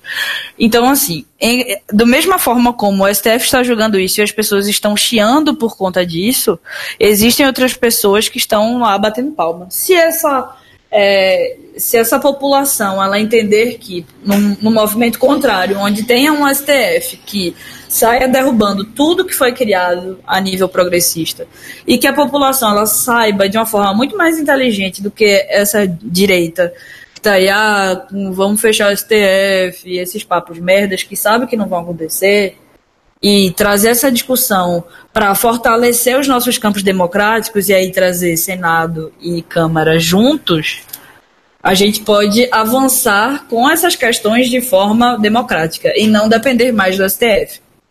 Então, a minha proposição sobre isso é: eu acho que o STF ele está fazendo o que ele pode, talvez por saber que a bomba pode ser que esteja vindo por aí, então ele está tentando. As pessoas que acompanham o STF estão tentando ser um pouco mais sensatas e de bom senso para ganhar uma parcela da população que é progressista. Inclusive, existem é, pesquisas públicas no país é, que falam que mais ou menos 71% da população, 73% da população não acredita, por exemplo, é, que ser LGBT é uma doença, ou que acredita que é, são, são três pontos nessa, na pesquisa que são favoráveis. Uma que não é uma doença, ou que as pessoas deveriam passar por discriminação, e mais alguma outra que eu não lembro agora, tá, gente? Uhum. É, então, se a gente tem esse, esse consenso, eles podem estar atuando nesse sentido, e cada vez mais que o STF contrário ele seja um pouco mais arbitrário e sem base e usar de teor religioso e não realmente bem fundado com base em políticas públicas e evidências e estatísticas, isso vai pegar fogo. E aí a esquerda tem essa, não vou falar só a esquerda, tá, mas assim, todas as pessoas que têm um pouco de empatia com essa situação e qualquer outra pauta progressista que seja, tem que parar um pouquinho para pensar no nosso efeito civil e ocupar as próximas gerações de deputados e senadores para que no momento em que qualquer besteira dessa que um próximo STF muito maluco faça, que possa cortar essas evoluções que a gente conquistou, que a gente ganhe isso na mesa democrática. Uhum. Então, eu acho que essa, essa é a prevenção, sabe? Mas eu não acho que o STF ele está errado porque existe uma omissão de fato. É, e se eu não me engano, outro ponto. Se eu não me engano, não. Eu escutei isso ontem, ele falou. Um dos outros pontos mais fortes de sustentação do Paulo Iotti foi justamente a questão do imperativo constitucional, porque uma parte da Constituição da qual não se fala muito é a parte da Constituição que é, delega, porque eu acho que esse é o termo correto, né? Delega ao Congresso Nacional, ou seja, ao Legislativo, responsabilidades a partir do momento que a Constituição entrou em efeito, foi aprovada, para a criação de mecanismos legais, legislativos, para cumprir determinadas metas civilizatórias no Brasil. Com relação a essa votação do STF, o Paulo Iotti disse que, justamente, é, um dos motivos pelos quais ele estava usando o enquadramento de racismo, a, o entendimento legal que já é fixo de que o racismo é um sistema de opressão, como eu disse antes, é justamente também se utilizando é, da omissão do legislativo contra ele próprio. Por quê? A, a lei de racismo que a gente tem hoje, ela cumpre justamente uma parte do termo lá que é criar legislação que proteja a dignidade humana independente da natureza do indivíduo com relação a classe social, raça, cor da pele. É, é, na época se, se, se, usava o termo sexo. Uhum. É, eu não, se eu não me engano, está preferência sexual, que já é menos pior do que opção sexual. É, e, e tudo isso. E aí, o que nós temos por enquanto é a lei de racismo. É, então, a Constituição já fez 30 anos, né? Esse ano. Não, ano passado. Ano passado. A Constituição fez 30 anos e a cobrança aí da Carmen Lúcia é um deboche, de uma certa forma, mas é um deboche que tem fundamentação legal na Constituição brasileira. É, então, e, e isso, isso eu acho que também que é uma coisa que não, a gente não, não tem um argumento contra. A omissão do legislativo. Sim. É, e aí, entra aquela história. a omissão do legislativo sobre esse assunto. O, o legislativo se omite sobre vários outros uhum. também, que também estão nessas cláusulas aí de delegação de responsabilidades da Constituição. Então, assim, não é como se não existisse um texto dizendo que eles têm que fazer isso. Eles literalmente têm que fazer isso. Uhum. É uma Sim. obrigação. Sim, só que o, o, o que eu acho que é, é o problemático dessa questão é né, por considerar que o legislativo está sendo incompetente, nós vamos dar mais poder para um outro para que ele possa resolver essas questões. Eu, eu entendo a problemática disso porque lendo eu fiquei realmente preocupado porque sei lá a gente tem o, o, o gente a parte né obviamente você não nunca votou em nenhuma eleição para ninguém do, do, do judiciário. Então, assim, a gente não escolhe quem tá ali. São pessoas que às vezes são idôneas, são pessoas que às vezes não. Às vezes são juízes que conversam com procuradores como se fossem grandes amigos de profissão. Às vezes é um sistema de justiça estadual que tem literalmente três gerações da mesma família nas três hierarquias. Às vezes é.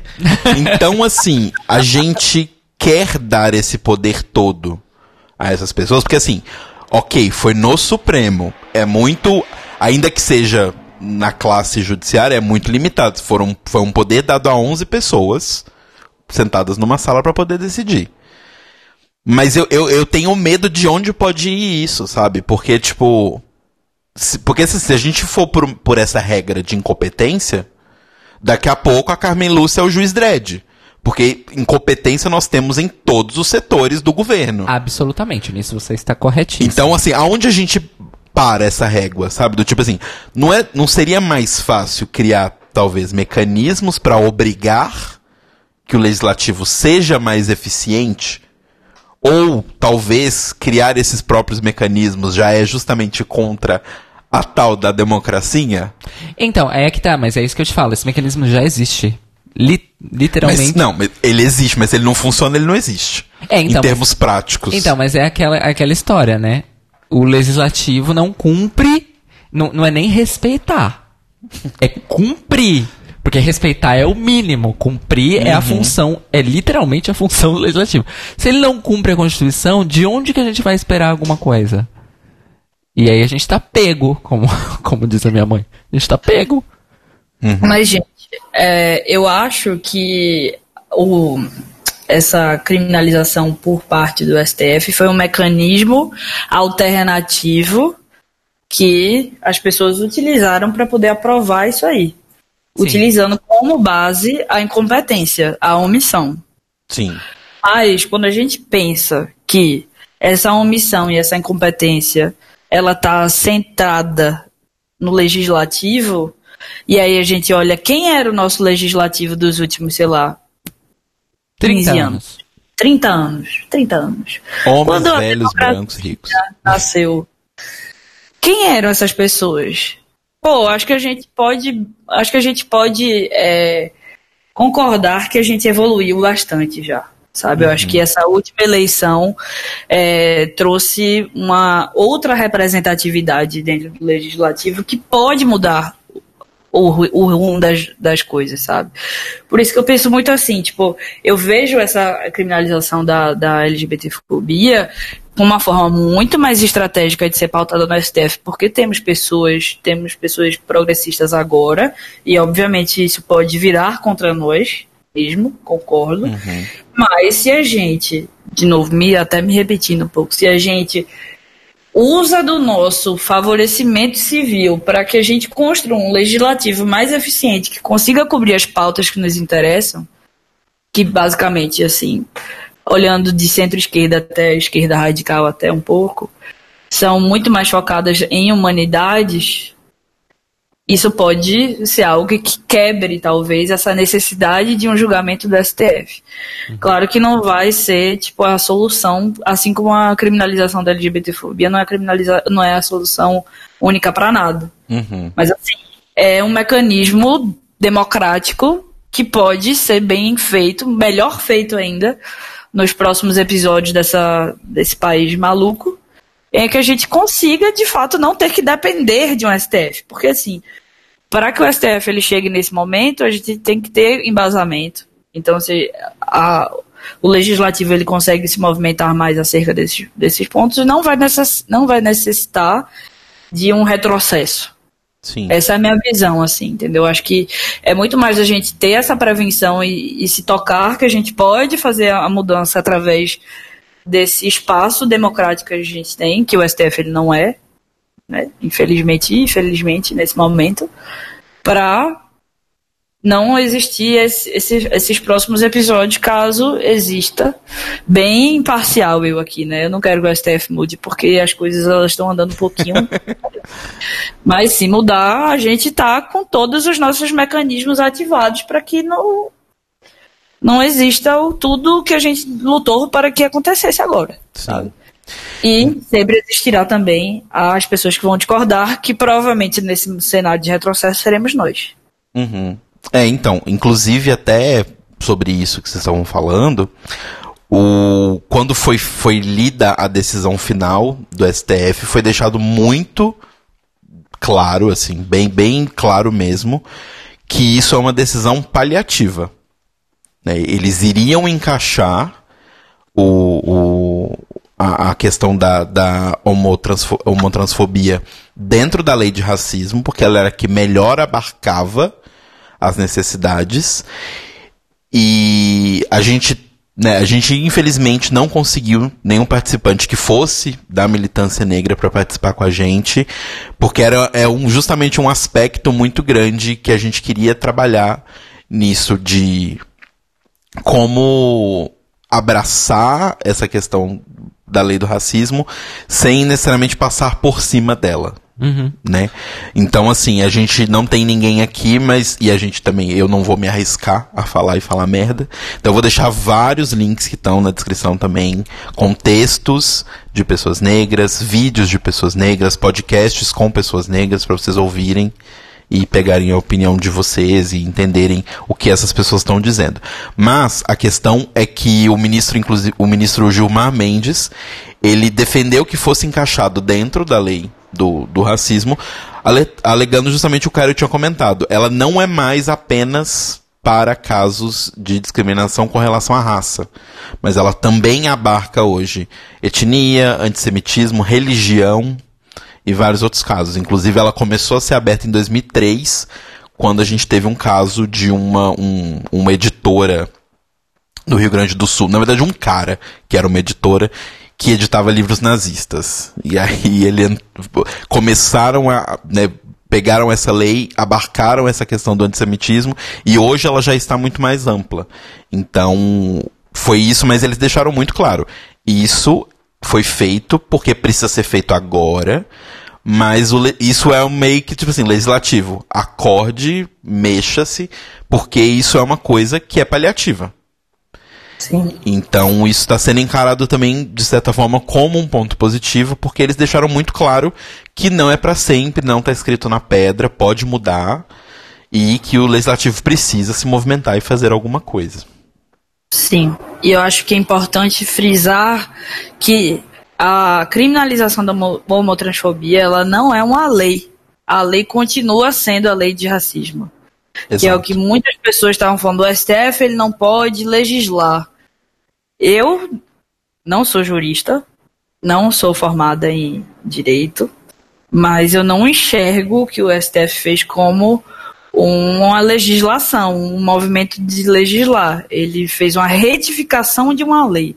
Que aí, beleza, dentro dos trâmites de normas, enfim, todas as categorias, o legislativo pode ser que entre. Mas ele não criou. Uhum. Ele ampliou a discussão. Então, assim, esse papo de ah, mas essa lei nova que existe, não existe lei nova, querido. Uhum. Não existe. É Ela... basicamente é parecido um pouco com o que acontece nos Estados Unidos, que existe a justiça deles é diferente da nossa e tem a jurisprudência. É como Sim. se eles tivessem criado uma jurisprudência dentro dessa lei, que ela Exato. também vai abarcar esse, esse, esse, esse, esse caso, né? Exatamente. E um último ponto aqui, que é um ponto positivo, que eu acho que é importante, eu queria a sua opinião nisso, Duda, principalmente por causa da sua relação com o A Todos, que é a criação, né, a adição dessa, desse, desse parágrafo aí na lei de, de racismo ajudaria a criar dados para ajudar a, as, as autoridades a mapear como acontece, quem faz, onde acontece, com quem acontece a violência LGBTfóbica. Porque a gente sempre comenta aqui todo ano que um dos pouquíssimos é, dados anuais que a gente tem todo ano sobre a questão de violência contra a nossa comunidade é do grupo gay da Bahia. E são dados que eles vão, assim, eles vão atrás de tudo quanto é fonte possível e conferindo um milhão de vezes para não ter, né, tipo, duplo, dupla relação.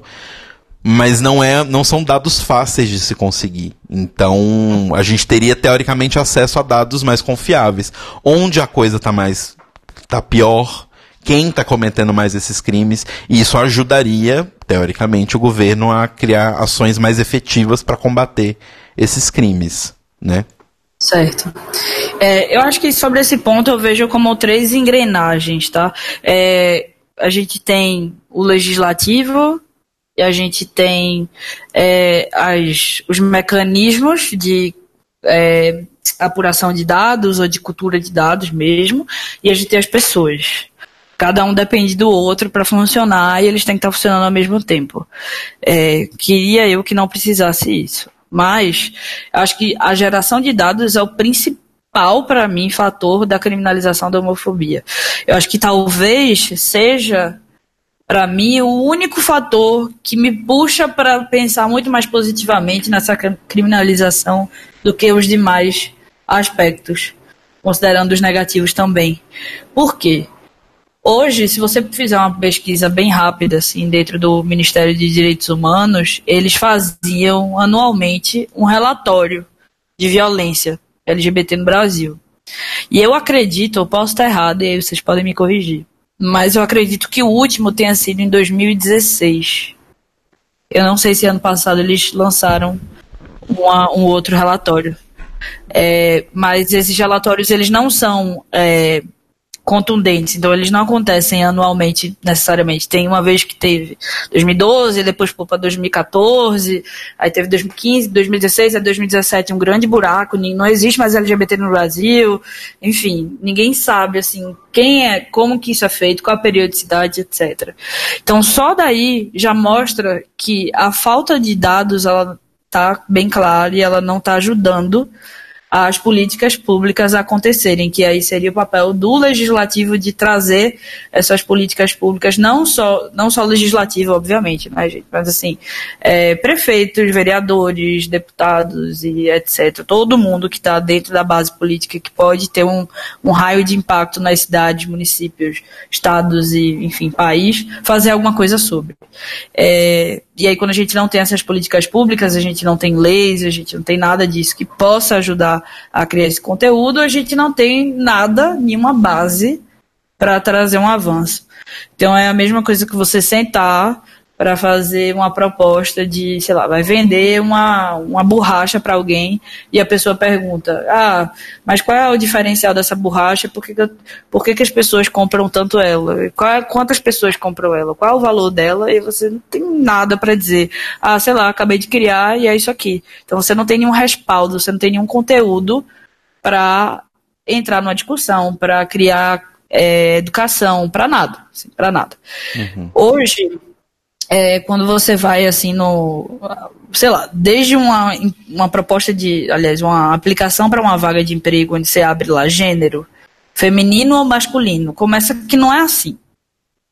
Já não é gênero masculino nem gênero feminino. Você vai na delegacia, às vezes você nem tem tempo de, escrever tudo no BO.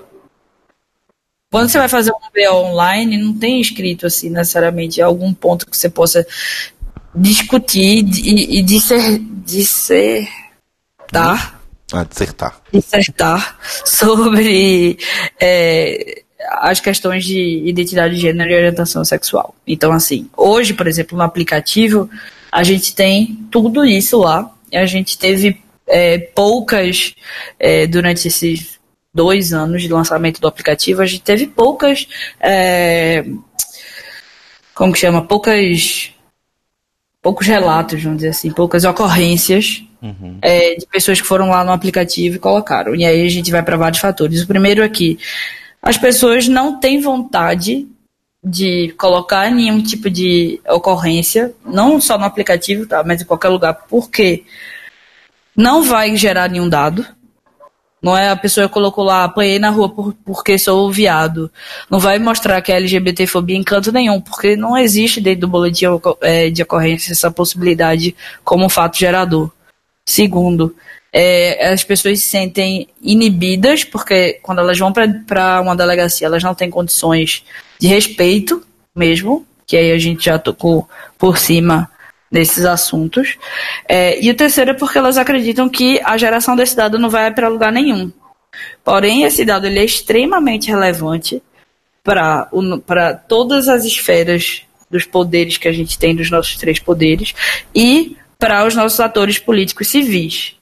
Então, por que que a todos começou a fazer isso? Eu falei lá no início, porque a gente sabia que existia aquela lei, porque a gente gosta de saber o que está acontecendo, mas assim, foi uma coisa muito aleatória da gente gostar de ler isso, mas possivelmente a grande maioria das pessoas elas não sabem, elas não gostam e elas nem entendem que existe talvez essas leis. As pessoas nem sabem, as pessoas LGBTs não sabem nem quantas leis orientadas para isso existem. Uhum. E para piorar a situação, a gente não sabe nem quantas pessoas LGBTs existem no Brasil. Sim. Existe uma estimativa de pessoas e elas não estão definidas em pessoas bis, em pessoas lésbicas, em pessoas é, trans, em pessoas gays. Não existe essa dimensão. E conversando até com a Márcia Rocha no nosso primeiro evento lá no Tudo Conecta, ela falou: ah, e às vezes é, dentro do, do Transempregos a gente tenta é, conversar com as pessoas, entender porque elas também não estão, algumas delas que ainda se é, se, identif se identificam externamente, tá? Não que elas não se identifiquem como pessoas trans, mas elas se, se remetem às pessoas como cis. Por que elas fazem isso? E elas falam, ah, porque eu tenho medo de morrer, eu tenho medo de apanhar, eu tenho medo de da única coisa que me sobrar é ser essa a vida da prostituição. Uhum. E aí, como que a gente gera dados se a gente não tem nem vontade de dizer o que, que a gente é. Sabe? Então, assim, é tipo, é uma coisa que desencadeia outra e parece que eu tô criando 10 mil, mil camadas aqui na minha fala, mas tudo isso é para dizer que, primeiro, a gente tem que ter a possibilidade de poder falar quem a gente é sem riscos. Eu acho que isso talvez não aconteça enquanto exista a nossa vida dentro da nossa geração, mas existe um movimento muito mais de sair do armário por conta de várias pessoas, por conta do ativismo da militância. Sendo assim, as pessoas elas estão começando a sair e o Ministério dos Direitos Humanos ou o IBGE, ou quem quer que seja, precisa fazer alguma coisa com parceria com esse, em parceria com os agentes políticos que a gente tem dentro do Brasil, e a todos é uma delas. Hum. Então, esse final de ano, a gente vai lançar a Base Nacional de Dados legítima, com é, pesquisa com a base amostral, com todos os requisitos que o IBGE usa para dar a estimativa real e não com base no Facebook ou no Instagram ou enfim ah, quais sejam os mecanismos é, de busca desses outros grupos. É, eu acho que o grupo gay da Bahia ele faz um excelente é, trabalho quando a gente entende que a gente não tem ninguém olhando por nós. Mas eu acho que esses dados mais relevantes e mais profundos, eles precisam existir junto com estatísticos, junto com pessoas que sejam realmente pesquisadores e saibam aplicar isso, de forma que a gente também encontre essa margem para as pessoas que não estão fora do armário, por exemplo. E aí, uma vez que a gente tem esse dado absoluto, a gente consegue entender, beleza. Agora que a gente tem isso, a gente consegue brigar por um boletim de ocorrência que conste pelo menos, sei lá, cinco identidades de gênero, pelo menos, sei lá, cinco orientações sexuais, e se não tiver lá, que tenha outros e que isso seja contabilizado. Como a gente pode transformar isso junto com a digitalização do nosso país? para ficar uma coisa muito mais fácil de ser tratada, porque não é só a pessoa escrever lá o boletim e a gente entender como um ato de LGBTfobia e ninguém tratar. E vai Ou seja, gaveta, né?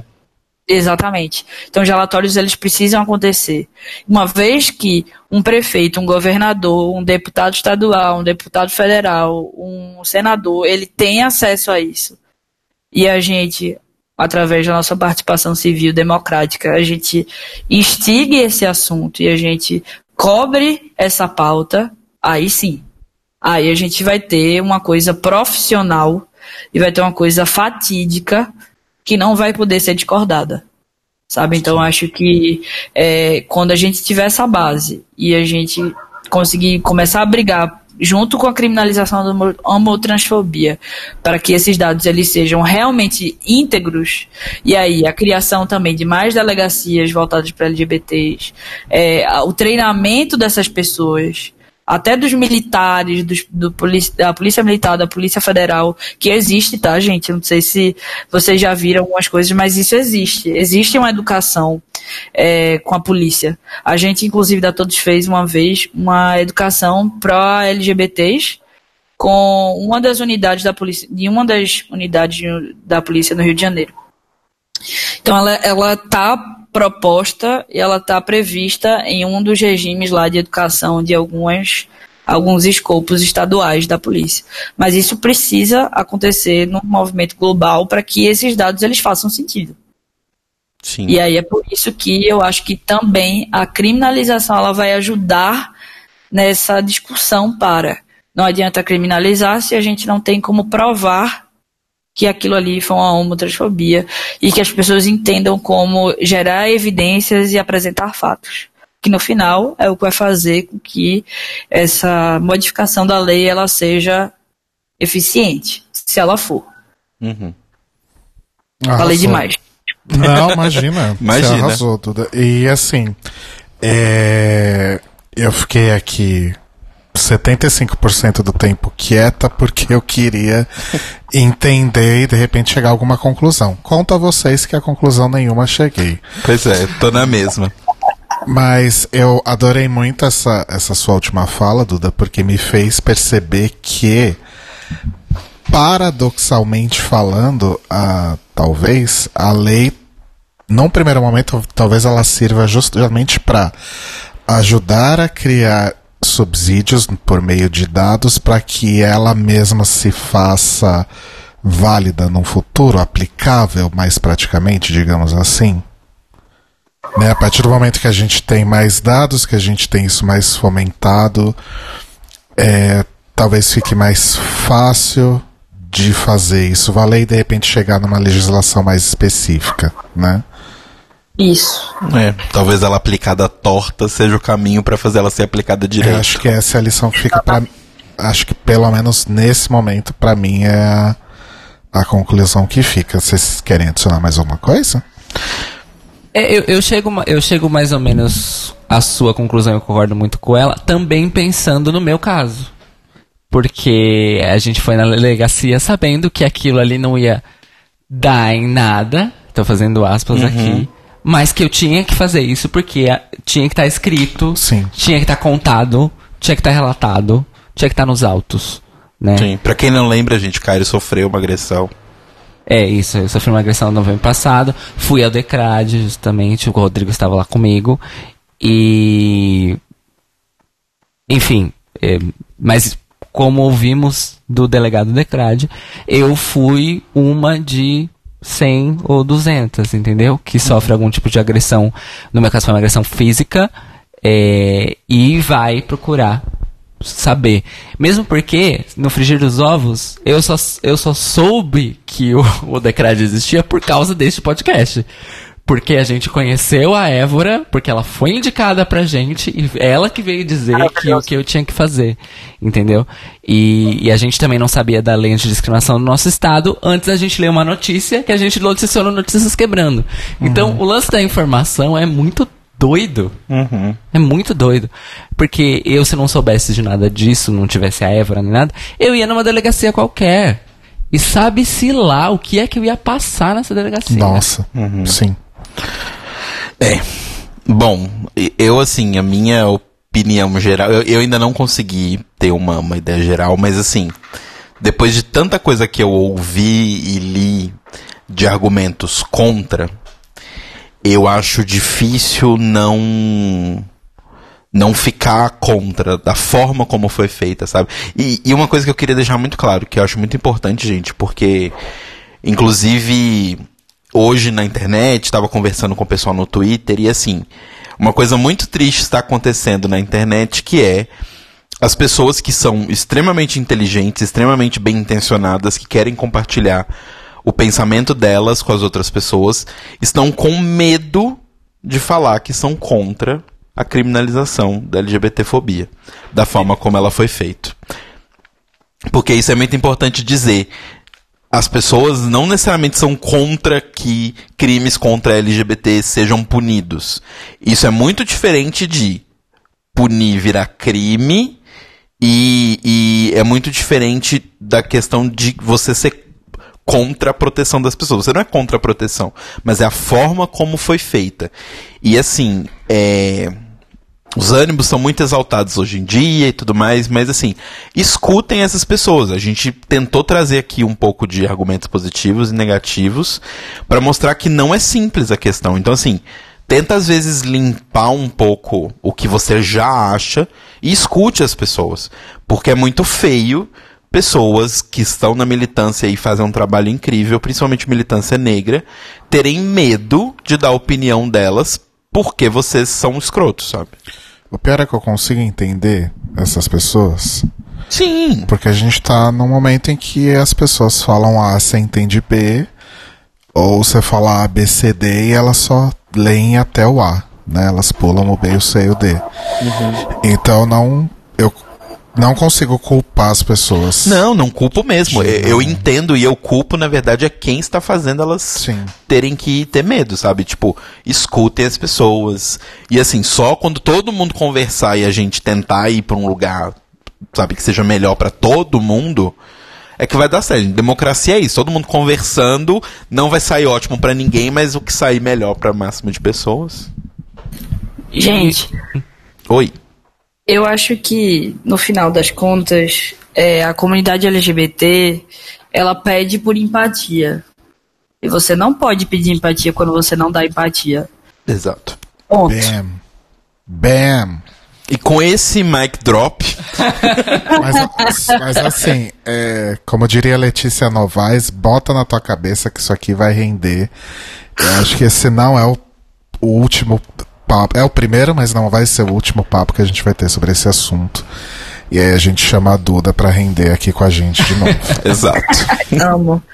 Me chamem pra comentar RuPaul que eu amo. Adoro. Olha. Demorou, já vamos chamar, hein? Olha, a, sou formada, bacharelada. Você, você, você chegou me, na, na, melhor par, na melhor fase, eu tô fazendo muitas aspas, que é assim, tem 500 temporadas Exato. por ano, né, agora. Sim. Você vai ter bastante chance, amiga. Mas a gente já vai colocar... Já vamos colocar você na listinha. Se tiver Drag Race UK em breve, você topa?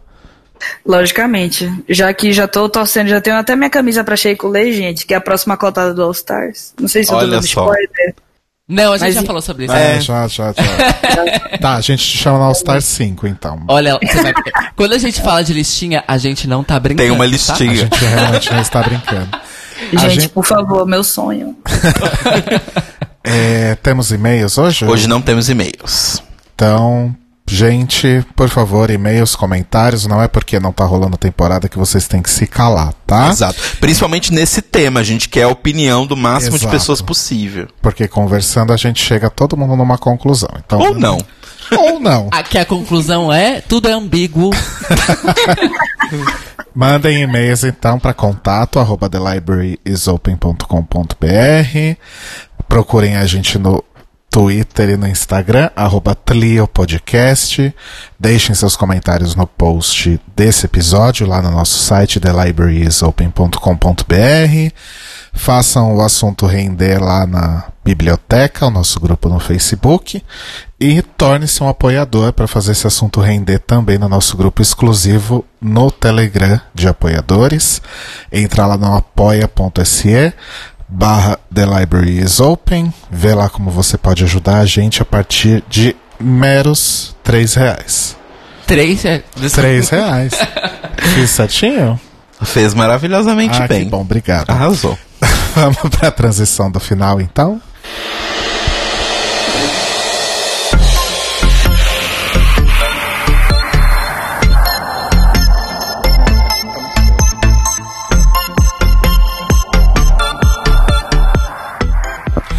É isso, então, Mores. É, esperamos que vocês tenham aí se esclarecido um pouquinho ou pegado aí mais alguns pontos para pensar, como aconteceu com nós três, acho.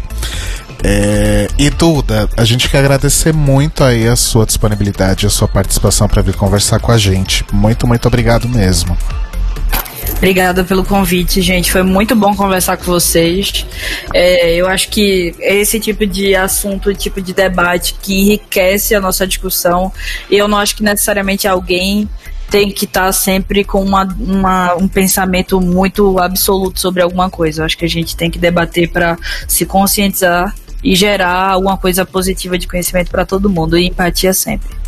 É, e aquele negócio, né? Nem sempre a gente precisa concluir alguma coisa. Uhum. Exatamente. E a gente precisa aprender a lidar com coisas que são ambíguas. A gente Sim. precisa aprender a lidar com isso, porque a gente tem um problema emocional com isso. Sim.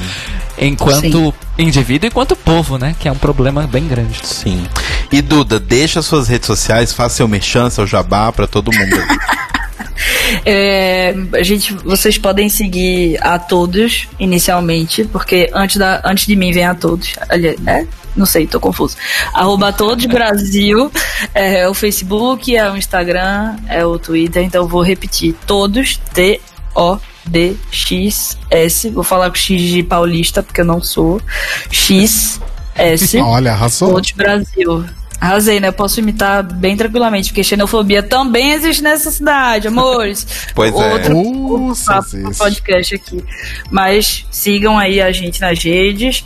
É, todo final de ano aí a gente. A gente acabou de, inclusive, fazer uma campanha é, para ajudar casamentos LGBTs a acontecerem. A gente teve Todos Conecta no Nubank, inclusive está rolando uma polêmica no LinkedIn sobre isso, com o coordenador do Nubank, um comentário sobre o cara da Votorantim que falou merda e foi demitido por LGBTfobia. Sim, demos essa notícia hoje de manhã no Notícias Quebrando.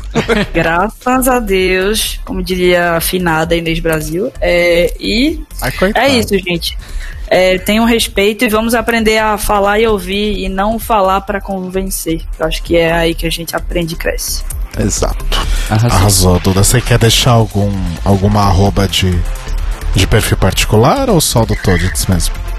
Pode ser, gente. Arroba Duda N Carvalho, N de navio. Mas não tem muita coisa lá não, tá, gente? Eu sou uma pessoa muito reservada.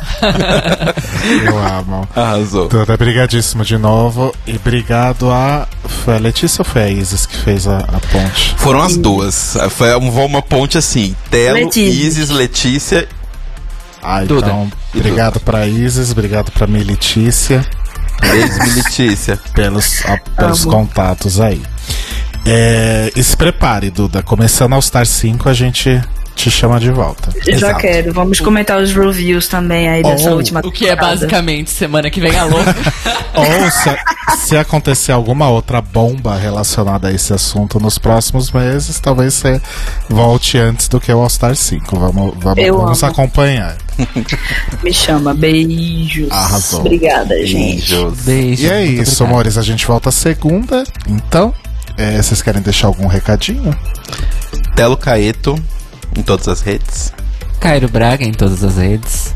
Leite Cruz em todas as redes. E a gente se vê na segunda-feira que vem, amores. Boa semana, reflitam aí bastante.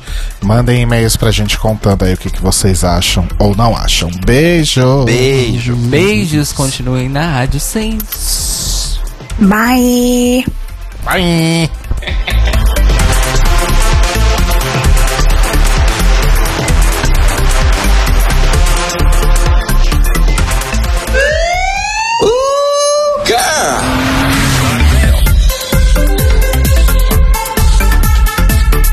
Esses são os nossos queridos apoiadores que ajudam a fazer do Tlio um podcast cada vez melhor por meio da nossa campanha no Apoia-se. Obrigado, Moris! Rafa Bibi, Lacre, Sam, I like your pussy, Panza Lamotikova, Condições, Ivan Ribeiro, Winner, Tonho Esteves, Where my people at? Leandro Bacelar, Come through! Tiago Querentino, Thank you. Fúvio Bassalobre, Sérgio Araújo, Maravilhosa. Thaís Alves, Hilarious. Fred Pavão, Lucas Romeiro, E o quê? Gui Gonçalves, She's beautiful. Mia Brandão, Dá o anjo pra ela. Jean Prado, Come on, Ned. Cleiton Cris Cris, You're perfect. Pandora, You're beautiful. Maíra Bueno, You look like Linda Evangelista. Inês Barreto, Olha, eu que agradeço, viu? Cacita Alves, Olha como ela é acessível. Bia Souza, Close nas joias. Arnaldo Júnior, Chantei, you stay.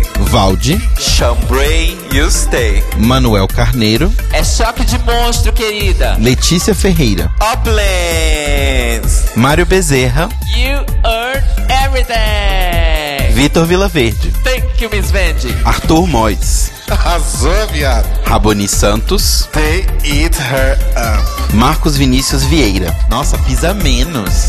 E se você quer ouvir o seu nome no final de todos os nossos episódios, vai lá em apoia.se barra The Libraries Open. Veja nossas metas, conheça as nossas recompensas e se torne um apoiador do The Libraries Open. Oh, crrr, oh, crrr. Oh, crrr.